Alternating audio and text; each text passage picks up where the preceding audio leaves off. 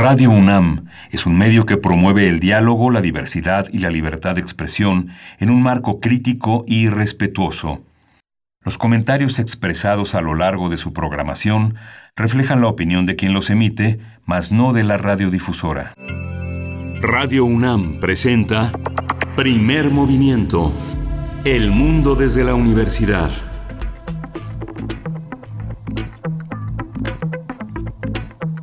Hola, buenos días. Hoy es lunes 4 de mayo y son aproximadamente las 7.04 de la mañana, las 7.04 desde esta ventana donde transmito en, eh, desde mi domicilio, en la seguridad, en el privilegio del domicilio, donde también está del otro lado de la ciudad, Berenice Camacho. Buenos días, ¿cómo estás? No tan lejos, Miguel Ángel Quemain, pero estamos cada quien desde su casa deseando, eh, pues sí, por supuesto, estar en cabina, pero con mucho gusto de saludarles, de saludarles a todos ustedes en esta mañana de lunes 4 de mayo. Iniciamos primer movimiento, la primera semana pues de mayo de este mes que ya lo hemos dicho, lo sabemos, eh, hay que guardarnos, hay que resguardarnos, hay que protegernos, porque pues vienen los días complicados eh, hacia pues hacia mediados de este mes. Así es que bueno complicados en esta situación de, eh, de, pandemia que pues recorre al mundo y a nuestro país. Y pues bueno saludamos a quienes nos sintonizan en la radio Universidad en Chihuahua en el 105.3 el 106.9 y el 105.7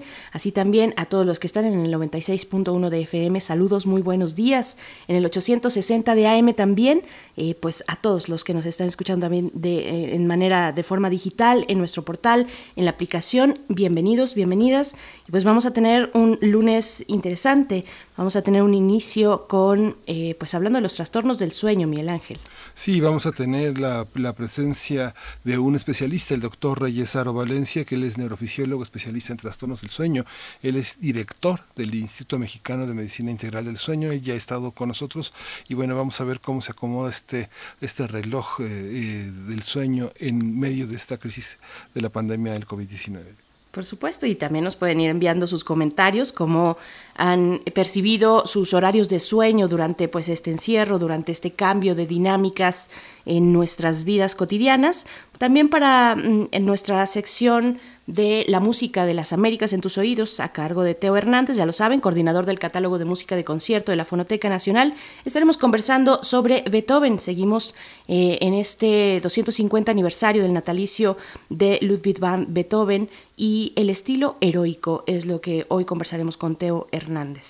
Vamos a tener también la presencia de iniciativas ciudadanas en el acopio para ayudar a los afectados por la pandemia del COVID-19, también el abasto de medicamentos, que también eso significa nosotros, si usted ya conoce esa organización, se ha hecho visible para apoyar a la ciudadanía que no cuenta con estos, con estos elementos. Vamos a conversarlo con Luis Fernando Fernández, él es director ejecutivo de nosotros. Así es, y también para nuestra nota internacional nos detenemos en Brasil y la crisis política tras la renuncia de Sergio Moro, el ahora ex ministro de Justicia, antes juez que, entre otros casos, pues llevó a prisión a el expresidente Lula da Silva. Pues vamos a conversarlo con Alice de Souza, ella es periodista brasileña del Jornal do Comercio. Sí, en la poesía necesaria vamos a tener la voz hoy de Berenice Camacho la poesía que tanto necesitamos todos los días. Por supuesto, todo listo para la poesía necesaria, para que después llegue la mesa del día, el índice de vulnerabilidad que, eh, que realizó, que diseñó la UNAM ante la COVID-19 cuáles son los grupos y bajo qué circunstancias más vulnerables de la población mexicana ante esta situación de emergencia sanitaria. Vamos a conversarlo con el doctor Manuel Suárez Lastra, él es director del Instituto de Geografía de la UNAM. Sí, tenemos también la biosfera en equilibrio, la sección que coordina la doctora Clementina Equigua.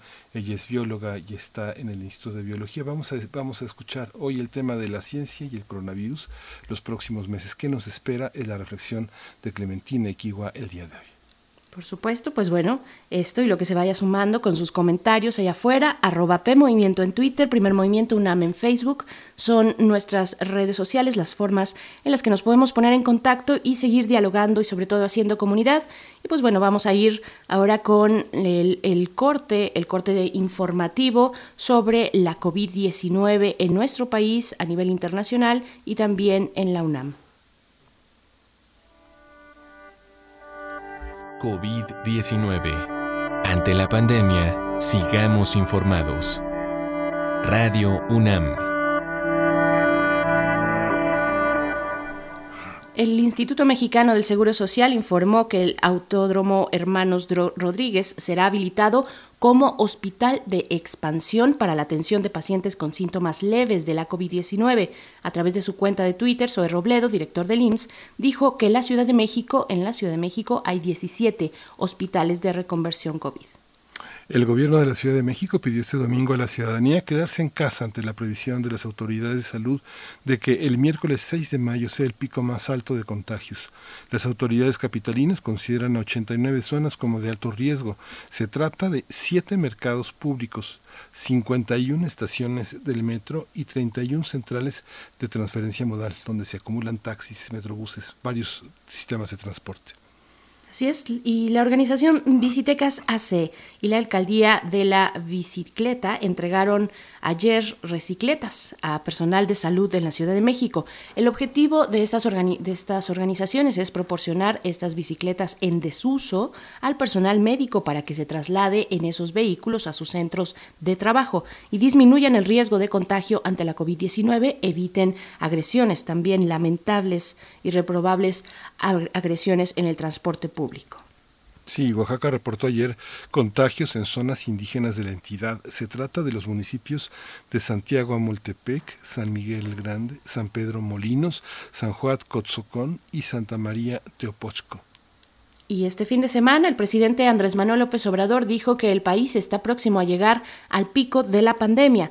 Mediante un video, el mandatario señaló que estamos viendo la luz a la salida del túnel y pidió a la población seguir cumpliendo las recomendaciones de no salir de casa y guardar la sana distancia.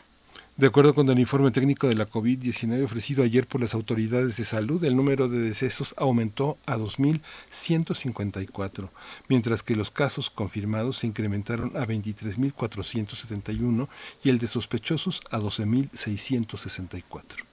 Y en información internacional, esta semana en Estados Unidos comenzará a aplicar el medicamento antiviral Remdesivir tras la autorización del gobierno de Donald Trump para el uso de este fármaco en un tratamiento contra la enfermedad de la COVID-19. Su fabricante informó ayer que el medicamento estará disponible para algunos de los pacientes más graves de esta enfermedad. Por otro lado, Mike Pompeo, secretario de Estado de Estados Unidos, declaró ayer que hay evidencias importantes de que la pandemia del nuevo coronavirus tuvo su origen en un laboratorio de Wuhan, en China. En entrevista con la cadena ABC, Pompeo dijo que China tiene un historial de infectar eh, al mundo y de manejar laboratorios por debajo de los estándares. Francia decidió prolongar hasta el 24 de julio el estado de emergencia sanitaria por la pandemia del nuevo coronavirus SARS-CoV-2, decretado desde el pasado 24 de marzo. El Ministerio de Salud consideró prematuro levantar las medidas el próximo 23 de mayo. De acuerdo con cifras oficiales, la pandemia de la COVID-19 ha provocado ahí, en ese país, 24.895 decesos. Italia registró ayer 174 fallecimientos por la COVID-19. Se trata de la cifra más baja de decesos en este país desde hace más de dos meses. Italia ha sido uno de los países más afectados por la pandemia al sumar 28.884 fallecimientos. Las autoridades italianas también reportaron que la curva de contagios sigue en descenso y hasta este domingo registraban 210.717 personas infectadas. Por su parte, en Chile, las autoridades mostraron su preocupación por el incremento de contagios en la capital Santiago, donde han registrado 81% de los 1.228 casos en las últimas 24 horas. Jaime Mañalich, ministro de Salud, pidió a la población tomarse en serio las medidas y respetar la cuarentena para ganar la batalla contra la pandemia. En El Salvador, el presidente Nayib Bukele advirtió que el sistema de salud se encamina al colapso ante el aumento de casos confirmados por el nuevo coronavirus. El mandatario informó que en las últimas 24 horas se registraron 44 personas contagiadas, lo que eleva la cifra a 490. Mediante su cuenta de Twitter, Bukele compartió un video en el que se observan cuerpos de presuntas víctimas en México y alertó que en un par de semanas su país podría padecer esa situación, pues afirmó que El Salvador se encuentra en una etapa de máximo contagio comunitario. Y en información de nuestra universidad, de la UNAM, el Instituto de Ciencias Aplicadas y Tecnología, el ICAT por sus siglas, de la UNAM, diseñó un prototipo de hisopo y su frasco transportador para la toma de muestras de diagnóstico de COVID-19 a través de una prueba de PCR. Se trata de una herramienta desarrollada por el equipo de insumos e instrumentación de esta instancia universitaria. El diseño utiliza tecnología 3D, se encuentra en proceso de validación y pruebas en hospitales. Está fabricado a partir de materiales biocompatibles y biodegradables y no representa riesgo para el medio ambiente tras su uso. Además utiliza insumos disponibles en México. Además, eh, también en la UNAM, con el objetivo de ofrecer orientación vocacional a jóvenes de nivel bachillerato, la Dirección General de Orientación y Atención Educativa, la de GOAE, iniciará a partir de este lunes del día de hoy, 4 de mayo, un primer ciclo de videoconferencias a través de Facebook. Las charlas tituladas de GOAE Te Orienta serán transmitidas todos los lunes y jueves de mayo, en punto de las 10 de la mañana a través de esa plataforma. En ellas, expertos van a ofrecer orientación vocacional y responderán a las inquietudes de los jóvenes en diversos temas. La cita es en punto de las 10 de la mañana en la página de Facebook de la DGOAE. La dirección electrónica es en Facebook, hay que, hay que teclear dgoae.unam y ahí la van a encontrar.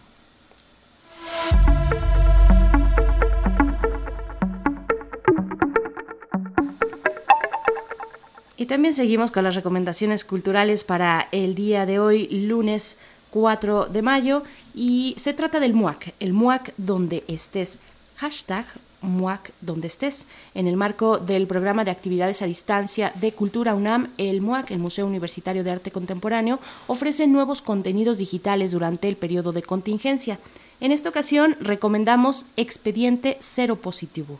Cero Positivo. Esta exposición a cargo de Sol en Enaro es el mapeo que realiza el Centro de Documentación Arqueia, MUAC, de la UNAM para generar un repositorio público en torno a visualidades y VIH en nuestro país, el cual recupera producciones de artistas, activistas y sociedad civil, y ustedes lo pueden encontrar en la página de Facebook en la página de YouTube, perdón, en la página de YouTube de El MUAC, que además todos estos links, todas estas ligas, estos vínculos estarán en nuestras redes sociales para ustedes. Sí, y Descarga Cultura también tiene recomendaciones. Descarga Cultura UNAM, este espacio extraordinario con un patrimonio enorme. A través de la plataforma vamos a recomendar en la sección de música, la FUNAM, el concierto para violín, y orquesta número uno en la menor, la opus 99 de Shostakovich, nada menos, compuesta entre 1947 y 1948.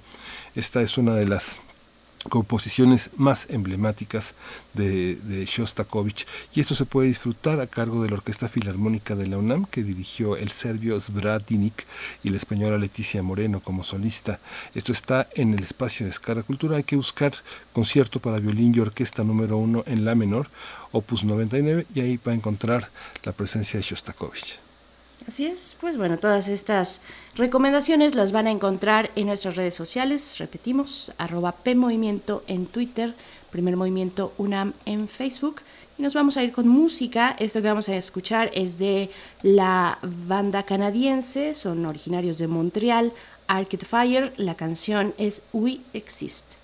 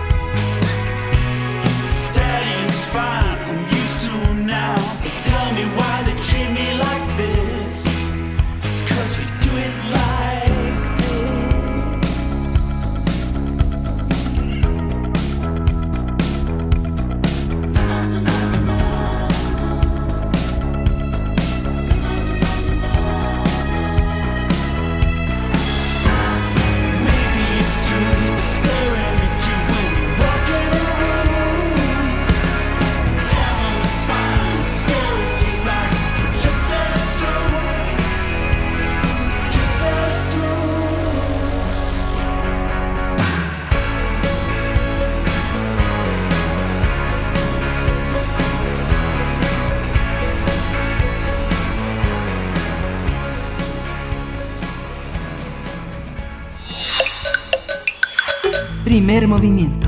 Hacemos comunidad.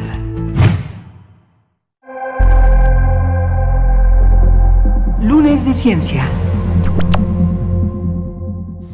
La cuarentena de que se está viviendo en muchos países para evitar la propagación del coronavirus afecta a los hábitos y nuestro patrón del sueño de muchos modos.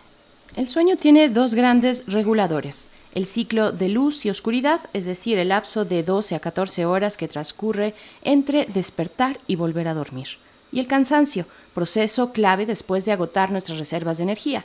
En el marco del confinamiento, las personas han, hemos modificado nuestros patrones de sueño al dormir más tarde y retrasar el momento de despertar, fenómeno que se conoce como retraso de fase. Además, se reduce nuestra productividad en los ámbitos laboral, familiar y social. Otro trastorno que nos afecta actualmente es el trastorno por pesadillas que ocurre cuando el contenido de los sueños es muy realista, muy vivido o refleja situaciones que nos producen ansiedad. Esto se agrava cuando experimentamos altos niveles de estrés producto de los estragos desatados por la pandemia. La calidad del sueño es fundamental en el desarrollo humano, puesto que protege el sistema inmunológico y nos ayuda a prevenir enfermedades. Cuando se ve afectado pueden presentarse serios problemas de salud sin importar edad o género. No dormir lo suficiente genera malestares físicos, mentales y de comportamiento. También desestabiliza los hábitos alimenticios, aumenta el riesgo de sufrir accidentes y limita el espasmo, el espasmo de atención y la capacidad de memoria y aprendizaje. Vamos a conversar sobre este tema, sobre los trastornos del sueño a raíz del confinamiento, su impacto en la salud y algunas recomendaciones preventivas. Está con nosotros el doctor Reyes Aro Valencia, él es neurofisiólogo, especialista en trastornos del sueño y dirige el Instituto Mexicano de Medicina Integral del Sueño. Bienvenido, doctor, muchas gracias por estar otra vez con nosotros. Con mucho gusto, buenos días a todos. Gracias, gracias, doctor Reyesaro. Pues bueno, ¿cómo, cómo ve eh, un especialista como usted lo que está ocurriendo en, en, este momento que estamos todo, bueno, una buena parte de la población, incluso mundial, pues en este, en este confinamiento, que se han modificado nuestras rutinas y dinámicas de vida? ¿Cómo afecta esto al sueño? Así es, bueno, eh, eh, definitivamente se está observando en el mundo y México no es la excepción un aumento en el número de personas afectadas por los trastornos del sueño. Personas que no habían tenido ninguna alteración del dormir, ahora le están teniendo. Y también cabe destacar que eh, aquellas personas que ya lo tenían eh, vuelven a presentar una reincidencia de eh, los trastornos del sueño y particularmente el que más se está expresando, como bien lo señalan en la introducción, es el insomnio, y el retraso de fase de, descanso que lleva al opuesto del insomnio, que es la hipersomnia o sueño excesivo durante el día. La principal causa de esto son eh, las preocupaciones, los miedos, eh, los temores, el estrés, la ansiedad que genera pues el, la posibilidad de, de enfermar o de algún ser querido, las consecuencias que esto ya tiene y tendrá en lo económico, eh, en lo social, en lo laboral, en lo académico, estas eh, preocupaciones que todos sentimos de una u otra forma se intensifican a la hora de tratar de dormir, que es cuando ya tenemos poco que hacer, y entonces eso da origen al principal indicador de insomnio, que es el aumento en la latencia de sueño o en el tiempo para quedarnos dormidos. Muchas personas están manifestando esta dificultad para dormir.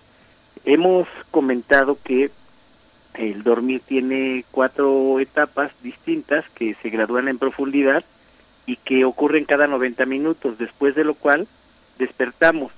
El segundo indicador es este, que después de un despertar fisiológico, o por la razón que sea, vuelve a haber dificultad para dormir porque resurgen estos pensamientos, estos temores, con lo que se aumenta esa dificultad para dormir y entonces da origen a este insomnio de continuidad.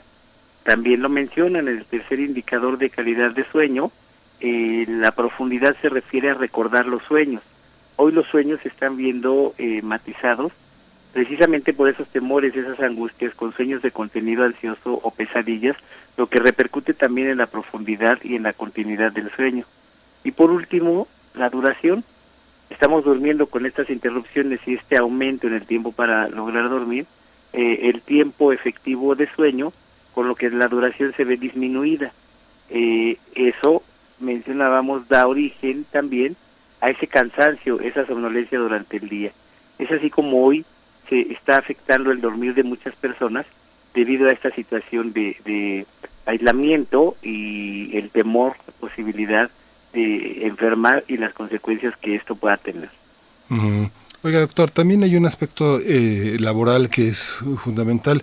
Mucha gente trabaja en jornadas eh, complejas, hace seguimientos de productos que debe entregar a lo largo de la madrugada o muy de mañana, eh, trabaja con la presencia de la familia 24 horas ahí y muchas, muchos prejuicios en torno a esas pestañitas, esas siestas que mucha gente se da permiso a lo largo del día, pues ya no ocurren a mucha gente le apena o no tiene espacios para, para reponer lo que llamamos reponer el sueño y el cansancio continúa de una manera tan intensa que produce pues malestares emocionales, eh, este, irritabilidad, enojo, este, complejidad por los espacios también que se ocupan durante el día.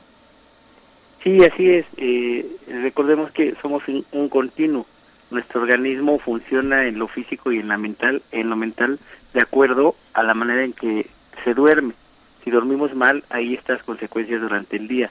La fatiga, problemas de atención, memoria, disminución en, nuestras capacidades y al mismo tiempo todo esto genera estrés y genera ansiedad. Situaciones que tenemos claramente identificadas como los factores que eh, más inciden en la calidad del sueño. Acaba de publicarse un par de, artículos en, en, China, que fue el, donde surgió el brote, en relación a cómo se duerme en el confinamiento y cómo duermen los profesionales de la salud y personas como menciona usted que tienen que trabajar con diferentes horarios eh, y los factores que más se desarrollan eh, y afectan la calidad del sueño son precisamente la ansiedad y el estrés que esto ocasiona. Se retroalimentan a sí mismo y el mal dormir además también eh, nos hace más sensibles a muchos aspectos de la vida y proclives a las alteraciones en el estado de ánimo como la depresión.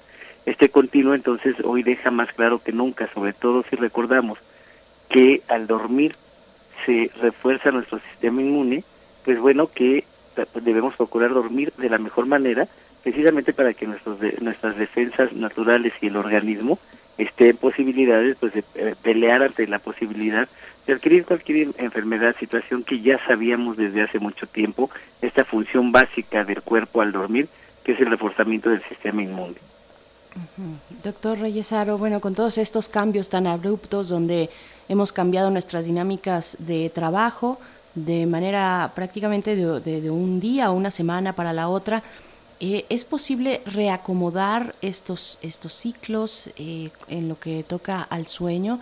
¿Es posible eh, generar nuevas, digamos, dinámicas probablemente que no nos afecten tanto, tanto dada la situación que ha cambiado? Porque finalmente muchas personas siguen, seguimos trabajando desde casa con dinámicas pues completamente distintas. ¿Qué decir de esto? ¿Nos podemos acoplar, antes de hablar de los trastornos ya propiamente dichos y de cómo detectarlos, podríamos empezar a mm, adaptarnos a nuevas dinámicas eh, o a dinámicas distintas del sueño sin eh, que esto represente un costo para nuestra salud? Sí, sí, por supuesto. Eh, esto es como lo que estamos viviendo en términos de, de, el descanso y nuestro estado de alerta. Es similar a lo que vivimos todos los fines de semana y sobre todo en los periodos vacacionales, en donde pues de manera eh, eh, parecida se desplazan nuestros horarios, acostándonos más tarde, levantándonos un poco más tarde, y entonces ocurre este retraso de fase que da origen a la alteración del ritmo circadiano, con lo que se mueven todos los ritmos, alimentación, estado de alerta, niveles de energía, ánimo, eh, y, se mueven de esta manera. De modo que es posible hacer lo, mismo sin esperar a que vuelvan a retomarse las actividades, podemos procurar acercarnos lo más posible a los horarios que normalmente manejamos en términos de esto, del tiempo que dormimos y que estamos alerta, programando las actividades de acuerdo a lo que a cada quien nos toque a lo largo del día, eh, arreglarnos como si fuéramos al trabajo, programar actividades o, o a la escuela, en el caso de, de los estudiantes, y procurar sobre todo si hay dificultad para dormir, evitar el descanso diurno. El descanso diurno, la siesta, afecta más la conciliación del sueño nocturno en quienes están presentando esta dificultad. Entonces, eh, eso es importante y la exposición, eh, lo más posible, por lo menos una hora, a la luz solar, acercarnos a una ventana en las personas que estén eh, aisladas en casa o dar una caminata si las condiciones lo permiten dentro de la misma casa o alrededor de esta, para que entonces los cambios de temperatura y de la fisiología que se logran con la actividad física permiten una mejor calidad de sueño y procurar estar eh, en, cama en un rango de ocho horas. Hoy es posible llegar a estas ocho horas de las que tanto se hablan como ideal en el caso de los adultos para dormir, pues ya que se han reducido los tiempos de traslados. No más de ocho horas ayuda a fortalecer el ciclo y si es durante la noche, para quienes les sea posible, que es la mayoría de las personas, muchísimo mejor.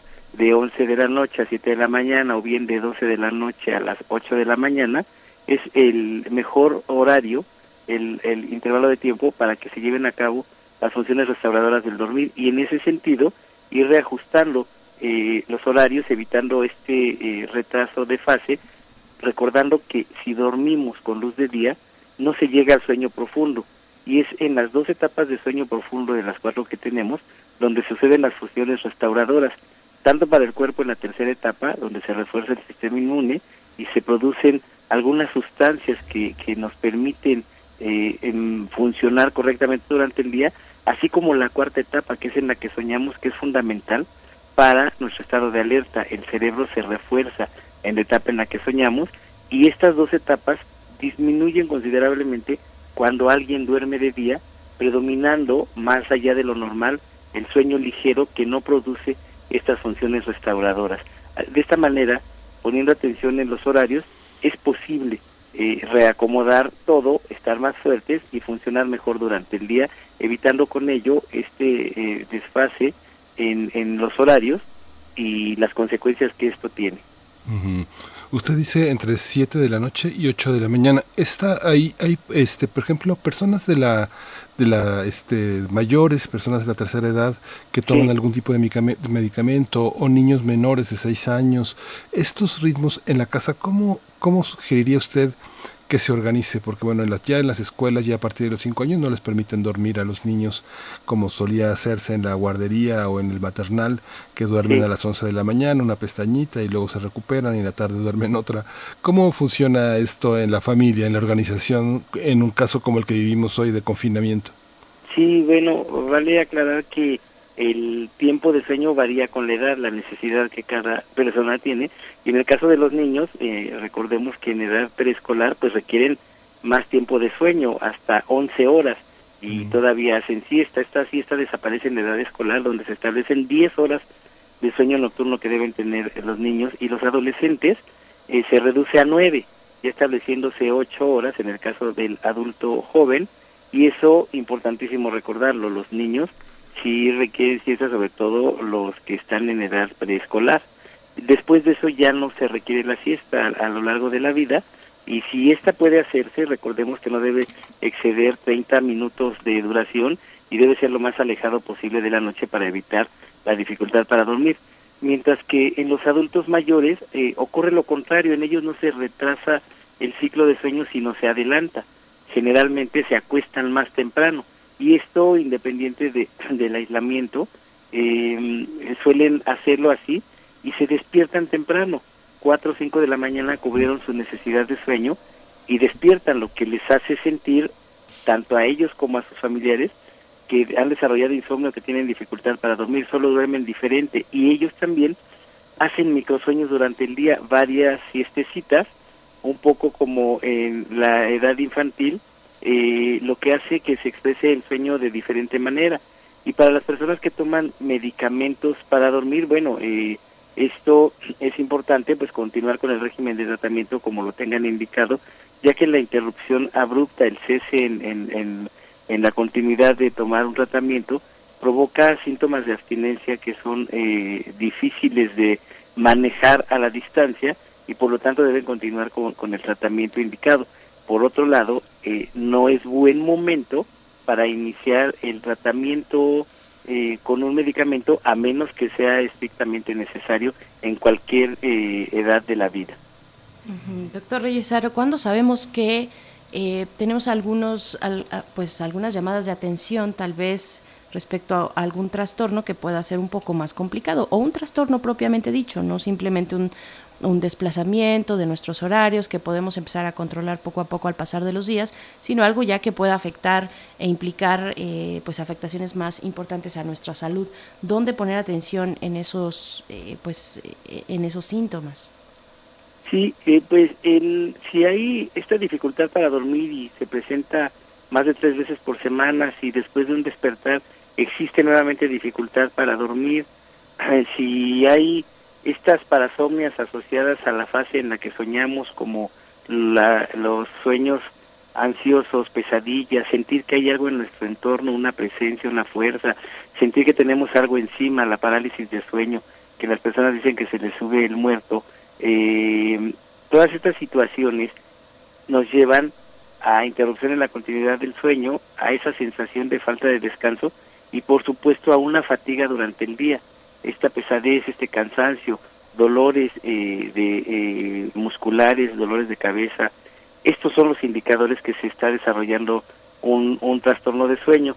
Y si los consejos, las recomendaciones que damos en términos de higiene de sueño, cómo dormir mejor, algunos de los que hemos mencionado, y, y otros buenos tips para dormir mejor no alcanzan, entonces, bueno, considerar precisamente que existen trastornos de sueño eh, la atención de estas alteraciones, pues es un servicio esencial que no ha parado y si alguien se ve afectado y no alcanza a controlarlos por sí mismo con los remedios caseros, con estas recomendaciones, bueno, pues entonces sí es importante poner atención, ya que de no hacerlo, pues el, eh, somos más sensibles con un mal dormir a enfermar más fácil.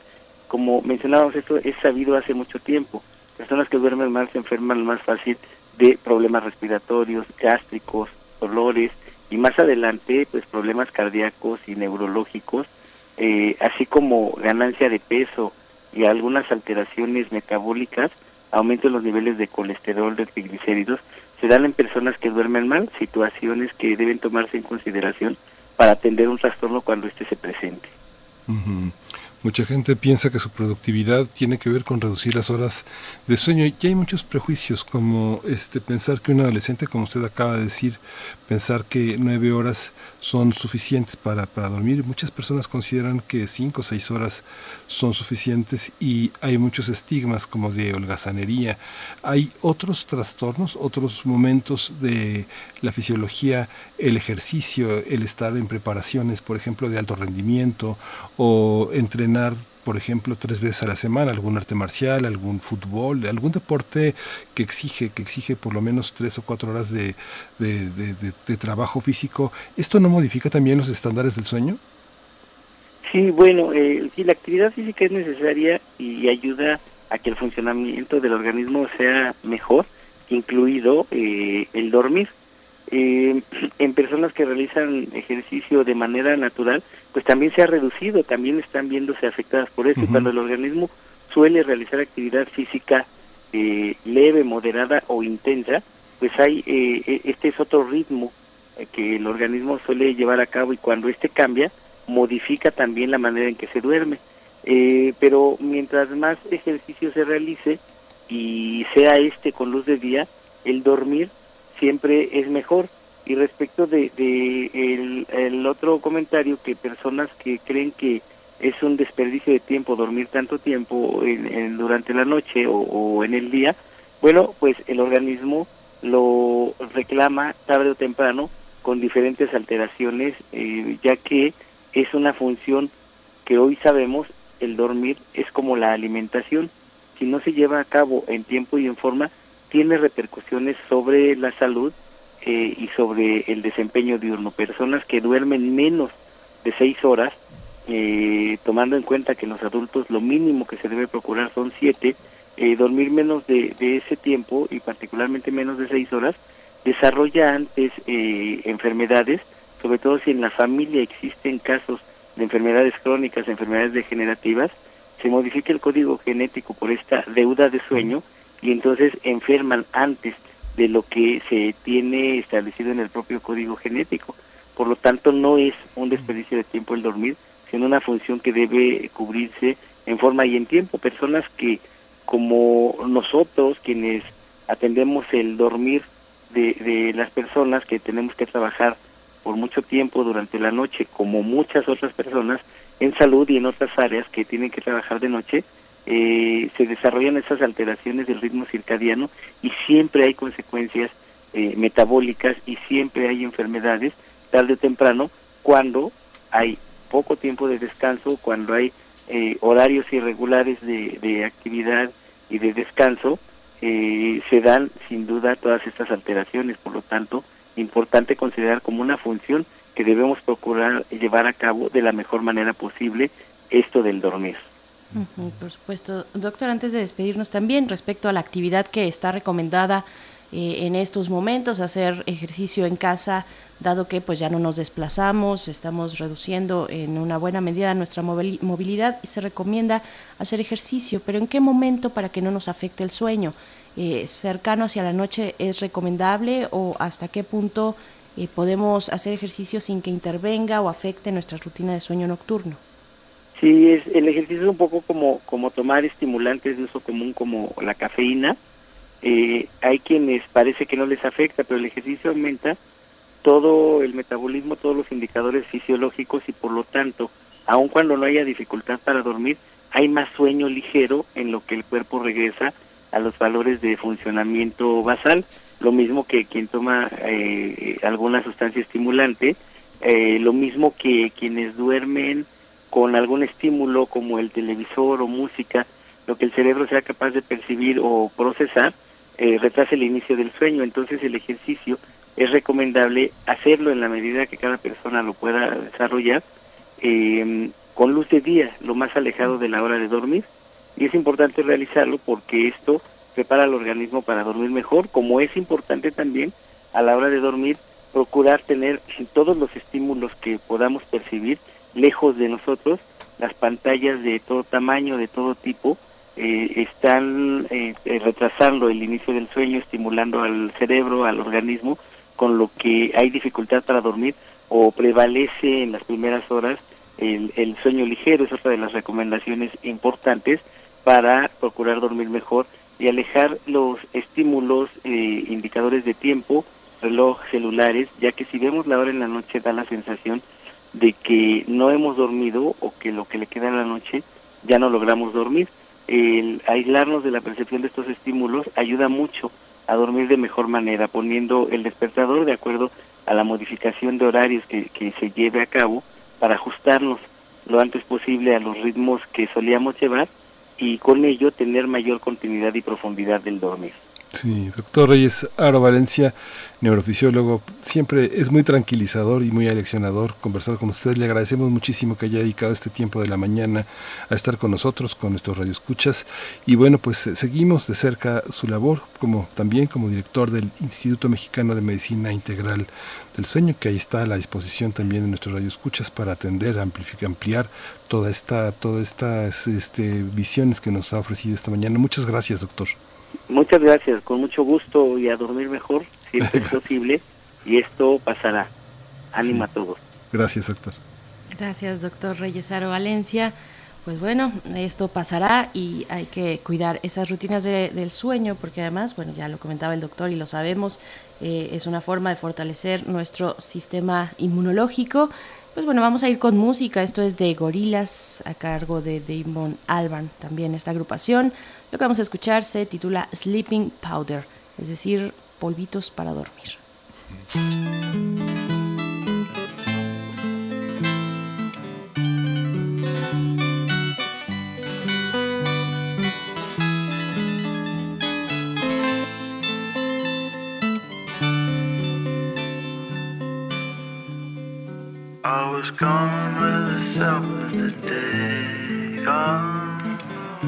With the self of the day, gone self of the day, gone, gone, gone, gone. I was gone. I'm back where I belong. Silver gets out in the morning dawn. With the basin on my head, I'm missing all that I have to know now. I get the kids to go and I get up, up on set and drain. When I see the kissing down, I'll eat you like get right. I was gone with the selfless, truth. Gone.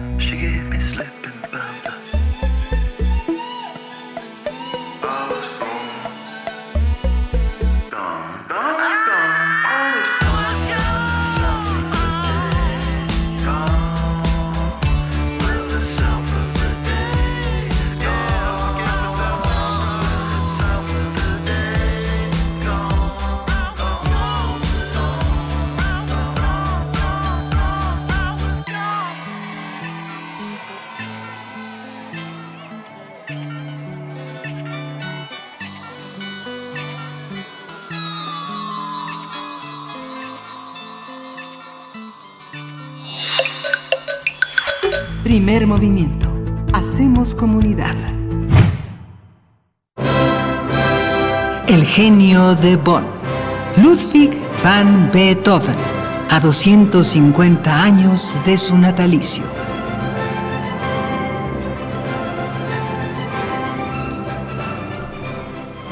Bien, pues le damos la bienvenida a Teo Hernández, coordinador del catálogo de música de concierto de la Fonoteca Nacional en esta eh, pues participación especial que se enmarca en la sección de música de las Américas para tus oídos, el genio de Bonn, Beethoven y el estilo heroico es el tema que nos propone para esta mañana. Querido Teo, ¿cómo te encuentras? Esperamos que muy bien, eh, resguardado en tu casa. Te saludamos, Miguel Ángel Quemain y Berenice Camacho. ¿Cómo estás? Muy bien, Berenice, Miguel Ángel. Y un saludo a todas aquellas personas que se están resguardadas en su casa y también a las que no están resguardadas los operadores que, que bueno, heroicamente están trabajando, ¿no? En, ahí en, las instalaciones. Bienvenidos todos y, y el tema de hoy es, es, el tema casi casi al que al que del que venimos al que venimos preparándonos. Es, es el tema de el estilo heroico de Beethoven. ¿Por qué es tan importante la tercera sinfonía dentro del catálogo de Beethoven?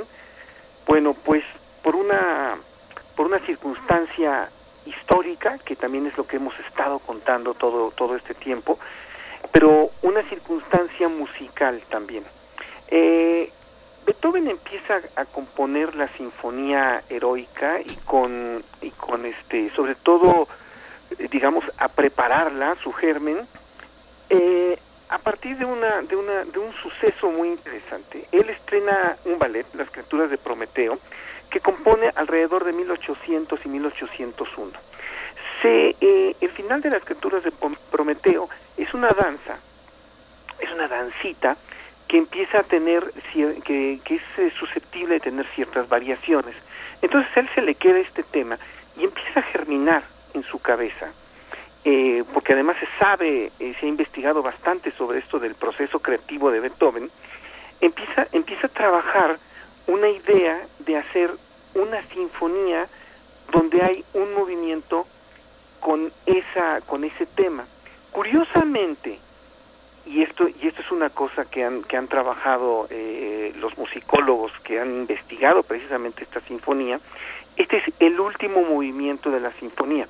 Entonces, digámoslo así, si hacemos caso a los a los este algunos especialistas, Beethoven empieza a componer al revés esta sinfonía, empieza a componerla del último movimiento. Y es una sinfonía que no podemos decir que sea programática, pero que sí tiene una, una idea de un, una idea extra, extra musical. Esto tomar lo que podríamos llamar, lo que después se llamó el estilo heroico, porque tiene como principal, digamos, objetivo que, que esta sinfonía tenga un héroe como, como protagonista, vamos a llamarlo de esta forma. ¿Cuál es el héroe que, que Beethoven? A Beethoven a quién admira en, esto, en este momento. En este momento Beethoven admira pues, a Napoleón Bonaparte. Pero más allá de, de, admirar a, a, Napoleón Bonaparte como, como personaje importantísimo de la historia, él admira la, al déspota ilustrado. Esto es, admira a gente como Federico el Grande y también a héroes mitológicos porque les eh, lee bastante de esto de la mitología griega. Entonces sus héroes podrían ser Héctor, quizá Aquiles, Ulises, y hace una síntesis donde presenta algo así como a un hombre superior. ¿Cuál es la importancia de que presente a un hombre como personaje de una sinfonía? Que bueno, que ya va a estar la música, va a estar elaborada alrededor de la humanidad, esto es, no alrededor del concepto de Dios. Esto, así, dicho tan, tan sencillamente y tan, este, digamos, tan simple, revierte los conceptos anteriores acerca de la música y del arte. ¿De qué estamos hablando? Del inicio, justamente del inicio del, del romanticismo, ¿no? Centra su objetivo en el hombre y no en Dios. Entonces, para el público, cuando se estrena esta sinfonía en, en 1805, eh, muchas personas la encuentran aterradora, la encuentran revolucionaria y uno de los adjetivos que utilizan también lo, el público y la crítica de esa época es una sinfonía romántica. Entonces, dicho de otra forma, Beethoven con esta sinfonía está dando el gran paso para crear lo que sería el romanticismo musical. Ahora, para hacerlo, ¿qué, qué, qué características, qué, qué hace, pues, de, digamos, de tan eh, revolucionario, por así decirlo? Bueno, son varias cosas. Eh, no quiero hablar en, forma técnica, pero lo que se había estado haciendo hasta, hasta ese momento en cuestión de sinfonía era usar la... Eh, cierto tipo de formas, cierto tipo de estructuras musicales. La sinfonía como estructura completa, pero también dentro de cada uno de los movimientos una estructura musical definida. En el primer movimiento se utiliza una, una forma sonata, que es una forma que básicamente juega con los, con los contrastes. Bueno, lo que hace Beethoven es cambiar estos, estos, estos contrastes, expandirlos y llevarlos, podríamos llamarlo así, a su a sus últimas a sus últimas consecuencias. Eh, utiliza una nueva orquestación para la cual introduce nuevos nuevos alientos. Él conoce a un cornista fantástico de la época, un virtuoso, punto, Stig punto, que le da algunos consejos de cómo utilizar los cornos. Entonces él pone un corno más, pero además los utiliza constantemente y les da un nuevo papel. A los chelos les da independencia haciendo que ellos no sean solamente el apoyo de los violines y de las y de la eh, que son los que normalmente llevan la melodía, sino que además una independencia desde el punto de vista melódico. Entonces hay contrastes en este sentido y también hay contar, hay contrastes ya tomando en cuenta todo esto, hay contrastes tímbricos en cada uno de los movimientos. O sea, cada uno de los movimientos tiene un color específico.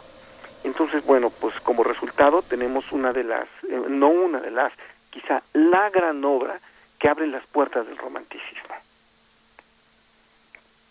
Sí, qué complejo y, bueno. y que finalmente eh, a finales del 19 la el mundo el mundo alemán eh, de alguna manera también llegaba a un florecimiento en el caso de la de la literatura Schiller, Hölderlin, el propio Goethe fueron quienes también protagonizaron ese gran espíritu eh, mirando hacia Grecia y hacia el mundo también histórico de las figuras emblemáticas de la mitología. ¿no? Bueno, pues eh, me, me, me, acabas de dar, este, como, como deciste, el, el, pie para hablar justamente de, de esto. La, la, lo que lee Beethoven, las influencias que, que de Beethoven desde el punto de vista literario son importantísimas porque son influencias que también tienen un contenido filosófico muy específico. Entonces, todo la, la, eh, la este, este pensamiento ideológico cambiante en el cual hay un desplazamiento de los objetivos, en este caso, por ejemplo, lo que estábamos pensando, de, Dios hacia el hombre, es, es, fundamental para la creación de eh, un nuevo estilo. Y bueno, la tercera sinfonía es el, es el, el inicio, el inicio de todo esto, y en su época causó causó también un como como bien lo decíamos causó terror. Porque deja de ser de, deja de, de, retratar el mundo hermoso no eh, perfecto que, que, se tenía. Hay hay violencia hay guerra hay todo. Aun cuando el mensaje final digamos de, del último movimiento sea una una eh, síntesis de, de, todo lo anterior para llegar a un, a un momento más tranquilo, más alegre, más reposado. O sea, a final de cuentas eh, hay un idealismo en el sentido en que las cosas van a volver a quedar bien después de una serie de procesos revolucionarios, ¿no? Por supuesto. Teo, pues es, es muy interesante y, y, cuánto no se ha escrito, cuánta tinta no se ha vertido en, estos, en este tema específicamente de este momento de tránsito que se va de la esperanza a una esperanza eh, en algunos eh, lugares en, Europa, por decirlo como idea, eh, Europa, para eh, pasar a, pues a, darse cuenta de la, de la cruda realidad y de la guerra franco-prusiana, en fin, muchas decepciones ahí que se imprimen en el pensamiento tanto filosófico, eh, político, social y en las artes también, por supuesto. Ya estamos escuchando de fondo esta tercera sinfonía, la heroica de, de, Beethoven. Cuéntanos para que podamos ya dejar a la audiencia disfrutando un poco de Beethoven. Bueno, lo que estamos oyendo es una, es una versión sumamente interesante. Es la versión de Sergio Celibidache con la Münchener Philharmoniker. Estamos oyendo el tercer movimiento, el Scherzo. Perfecto. Pues querido Teo, eh, te agradecemos mucho, te mandamos un fuerte abrazo y seguiremos escuchándote y llevándonos tú de la mano a este 250 aniversario del nacimiento del natalicio de Beethoven. Muchísimas gracias, Teo. Al contrario, gracias a ustedes y pues nos estamos oyendo en dos semanas. Así es. Gracias. Sí. Pues los vamos a dejar con Beethoven, la eh, tercera sinfonía. Miguel Ángel, vamos a despedirnos también de la Radio Universidad de Chihuahua. Muchas gracias por abrirnos sus oídos eh, eh, en, sus, en sus domicilios. Les mandamos un abrazo. Mañana nos encontramos a partir de las 6 de la mañana para ustedes, a las 7 de la mañana para la hora del centro y nos vamos a ir después de Beethoven al corte. Al corte.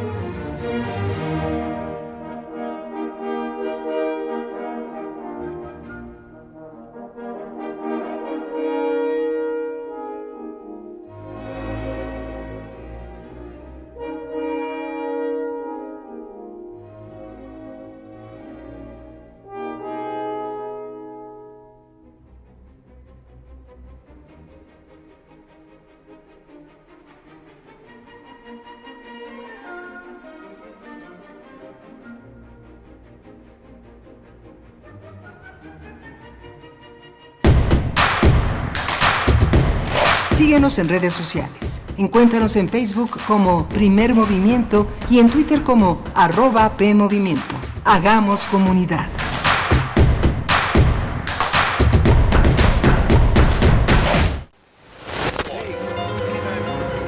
En Europa, desde 2018, se está buscando regular los derechos de los robots.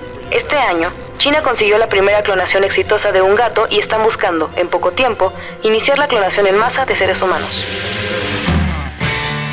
El Programa Universitario de Bioética de la UNAM te invita a reflexionar sobre estas y otras cuestiones en El Árbol de las Ideas. Bioética, ciencia y filosofía para la vida. Un programa dedicado al análisis y divulgación de los temas más trascendentales de la agenda bioética de la mano de diversos expertos en la materia. Miércoles a las 16 horas por el 96 de FM. Radio UNAM. Experiencia sonora. Hay quienes no se están quedando en casa. No los ves, pero puedes sentir su generosidad y valor. Doctoras, médicos, enfermeros, periodistas, repartidores. Personas que dan servicio de transporte público, seguridad, luz, agua y basura. En México siempre rendimos homenaje a nuestras y nuestros héroes. Hoy reconocemos a quienes están cuidándonos ahí afuera. Para cuidarnos contamos todas. Contamos todos. INE. Soy Susana Distancia y te diré cómo cuidarnos del coronavirus. Lo más efectivo es lavarse las manos con agua y jabón por 20 segundos, más de 10 veces al día. Estornudar en el ángulo interno del codo y permanecer en casa si nos encontramos mal. Mantén la casa ventilada y limpia. Desinfecta los utensilios y superficies de uso común con productos de limpieza o un poquito de cloro. Si aislamos al virus, le ganaremos. Si te cuidas tú, nos cuidamos todos. Gobierno de México. El jazz, música de subversión, creada por manos y corazones afroamericanos que alteraron las reglas. Música de libertad, de movimientos, energía que emana del interior y encuentra su propio lenguaje. Género de estilos múltiples. ¿Cuál de ellos exalta tus sentidos? En compañía de Roberto Aimes, escucha y vive la escena del jazz nacional y del resto del mundo. Escucha Panorama del Jazz. De lunes a viernes a las 19 horas por el 96.1 de FM. Solo déjate llevar. Radio UNAM. Experiencia sonora.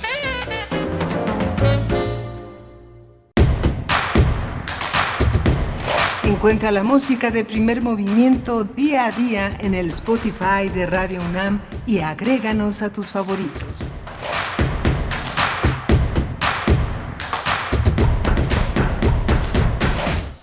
Muy buenos días, estamos de vuelta, bienvenidos, bienvenidas a Primer Movimiento. Estamos pues iniciando nuestra segunda hora de transmisión como todos los días y pues hoy es lunes, lunes 4 de mayo, son las 8 con 3 de la mañana y saludamos a la radio Nicolaita que nos encontramos con ustedes a través del 104.3, eh, a través de esa frecuencia llegamos a Morelia y nos da mucho gusto que así sea, esto gracias a eh, la colaboración con la Universidad Michoacana de San Nicolás de Hidalgo.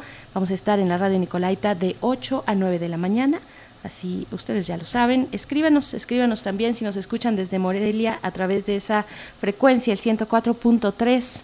Eh, están nuestras redes sociales ahí para que podamos seguir haciendo comunidad, arroba P Movimiento en Twitter, Primer Movimiento UNAM en Facebook. Y pues bueno, vamos a eh, continuar y tenemos una hora muy interesante con notas, nuestra nota nacional e internacional. Pero antes yo quisiera mm, recordar también que el día de hoy, 4 de mayo, se, bueno, conmemoramos, recordamos en esta universidad y en esta radiodifusora el nacimiento de Carlos Monsiváis, del escritor Carlos Monsiváis, que nació precisamente en 4 de mayo, pero de 1938 en el Distrito Federal, el otrora Distrito Federal. Y pues bueno, eh, Carlos Monsiváis, que eh, pues es este escritor multifacético, intelectual mexicano, una voz indispensable para la crónica, para cronicar nuestra realidad y, sobre todo la de la Ciudad de México. Miguel Ángel, te saludo. Eh, ¿cómo, ¿Cómo estás? ¿Cómo te encuentras?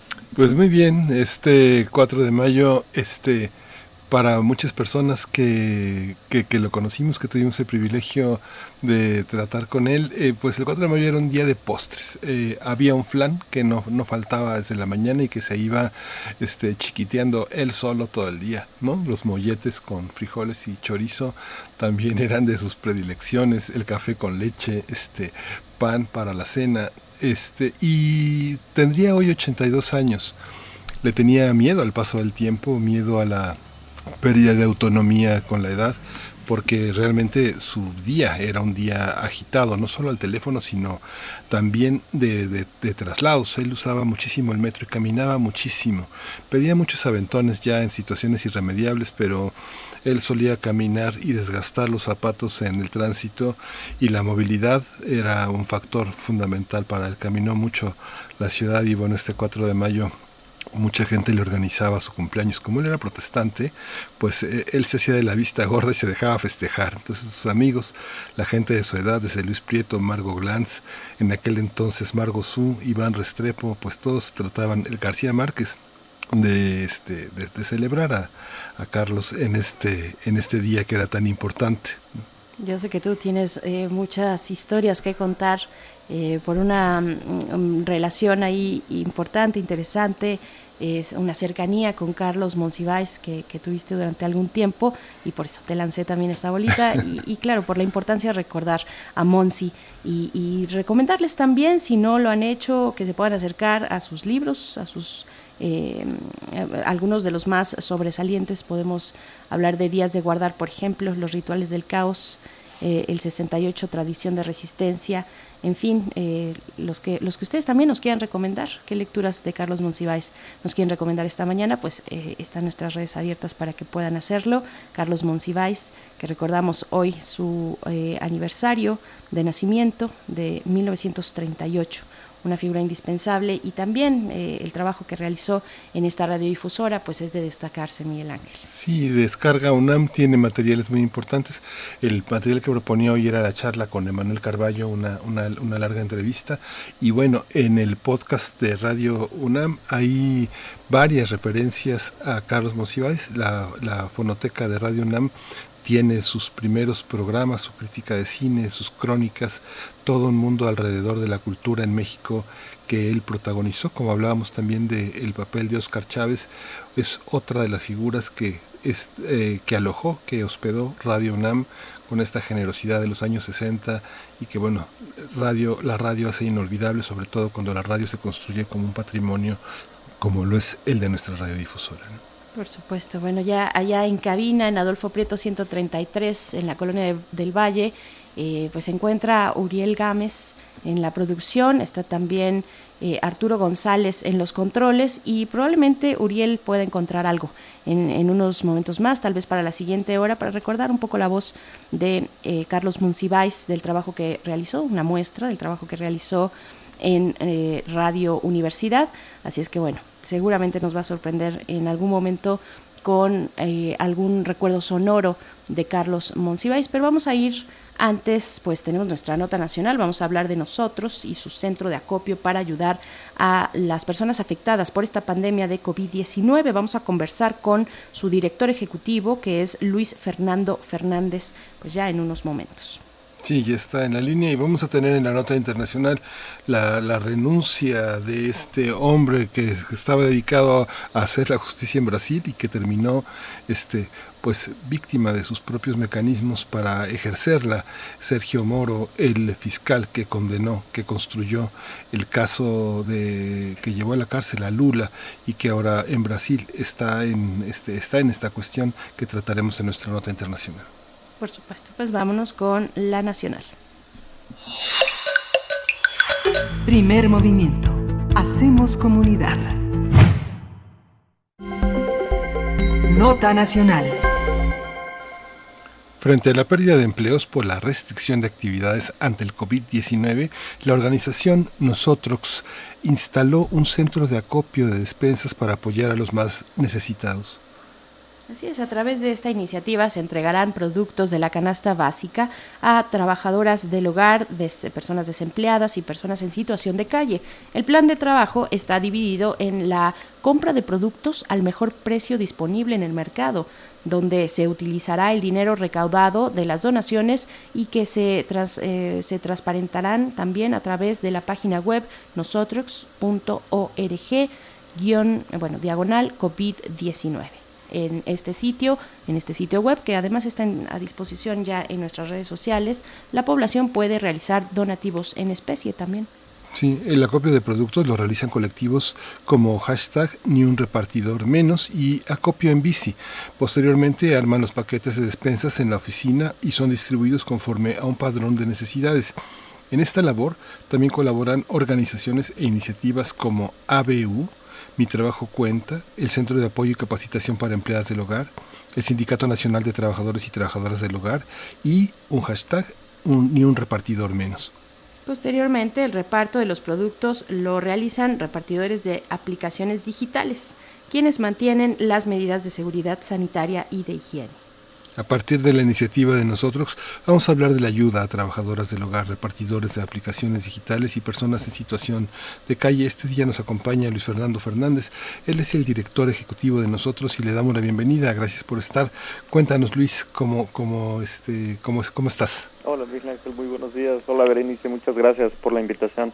Al contrario, Luis Fernando, pues gracias a ti. Eh, es una iniciativa dentro de otras que se presentan afortunadamente en esta en este momento donde la solidaridad es indispensable para para sobre todo eh, visibilizar también eh, acudir hacia ciertos perfiles más vulnerables que están en un mayor riesgo durante este momento de pandemia por las implicaciones del confinamiento también.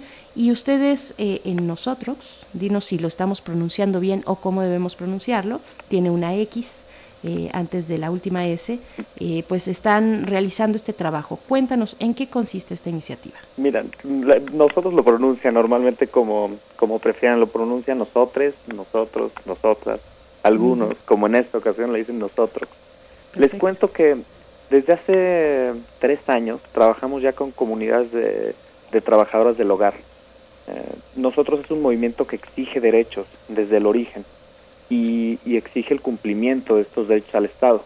Con trabajadoras de lograr logramos el acceso a la seguridad social, al menos que fuera reconocido por la por la ley y hoy estamos luchando porque se amplíe el acceso a la protección social, que justo en momentos como estos de la pandemia es cuando se vuelve muy relevante contar con seguridad y protección social para poder garantizar la protección de todas estas personas que se quedan sin empleo eh, y que por tanto se quedan sin un ingreso para garantizar sus necesidades básicas.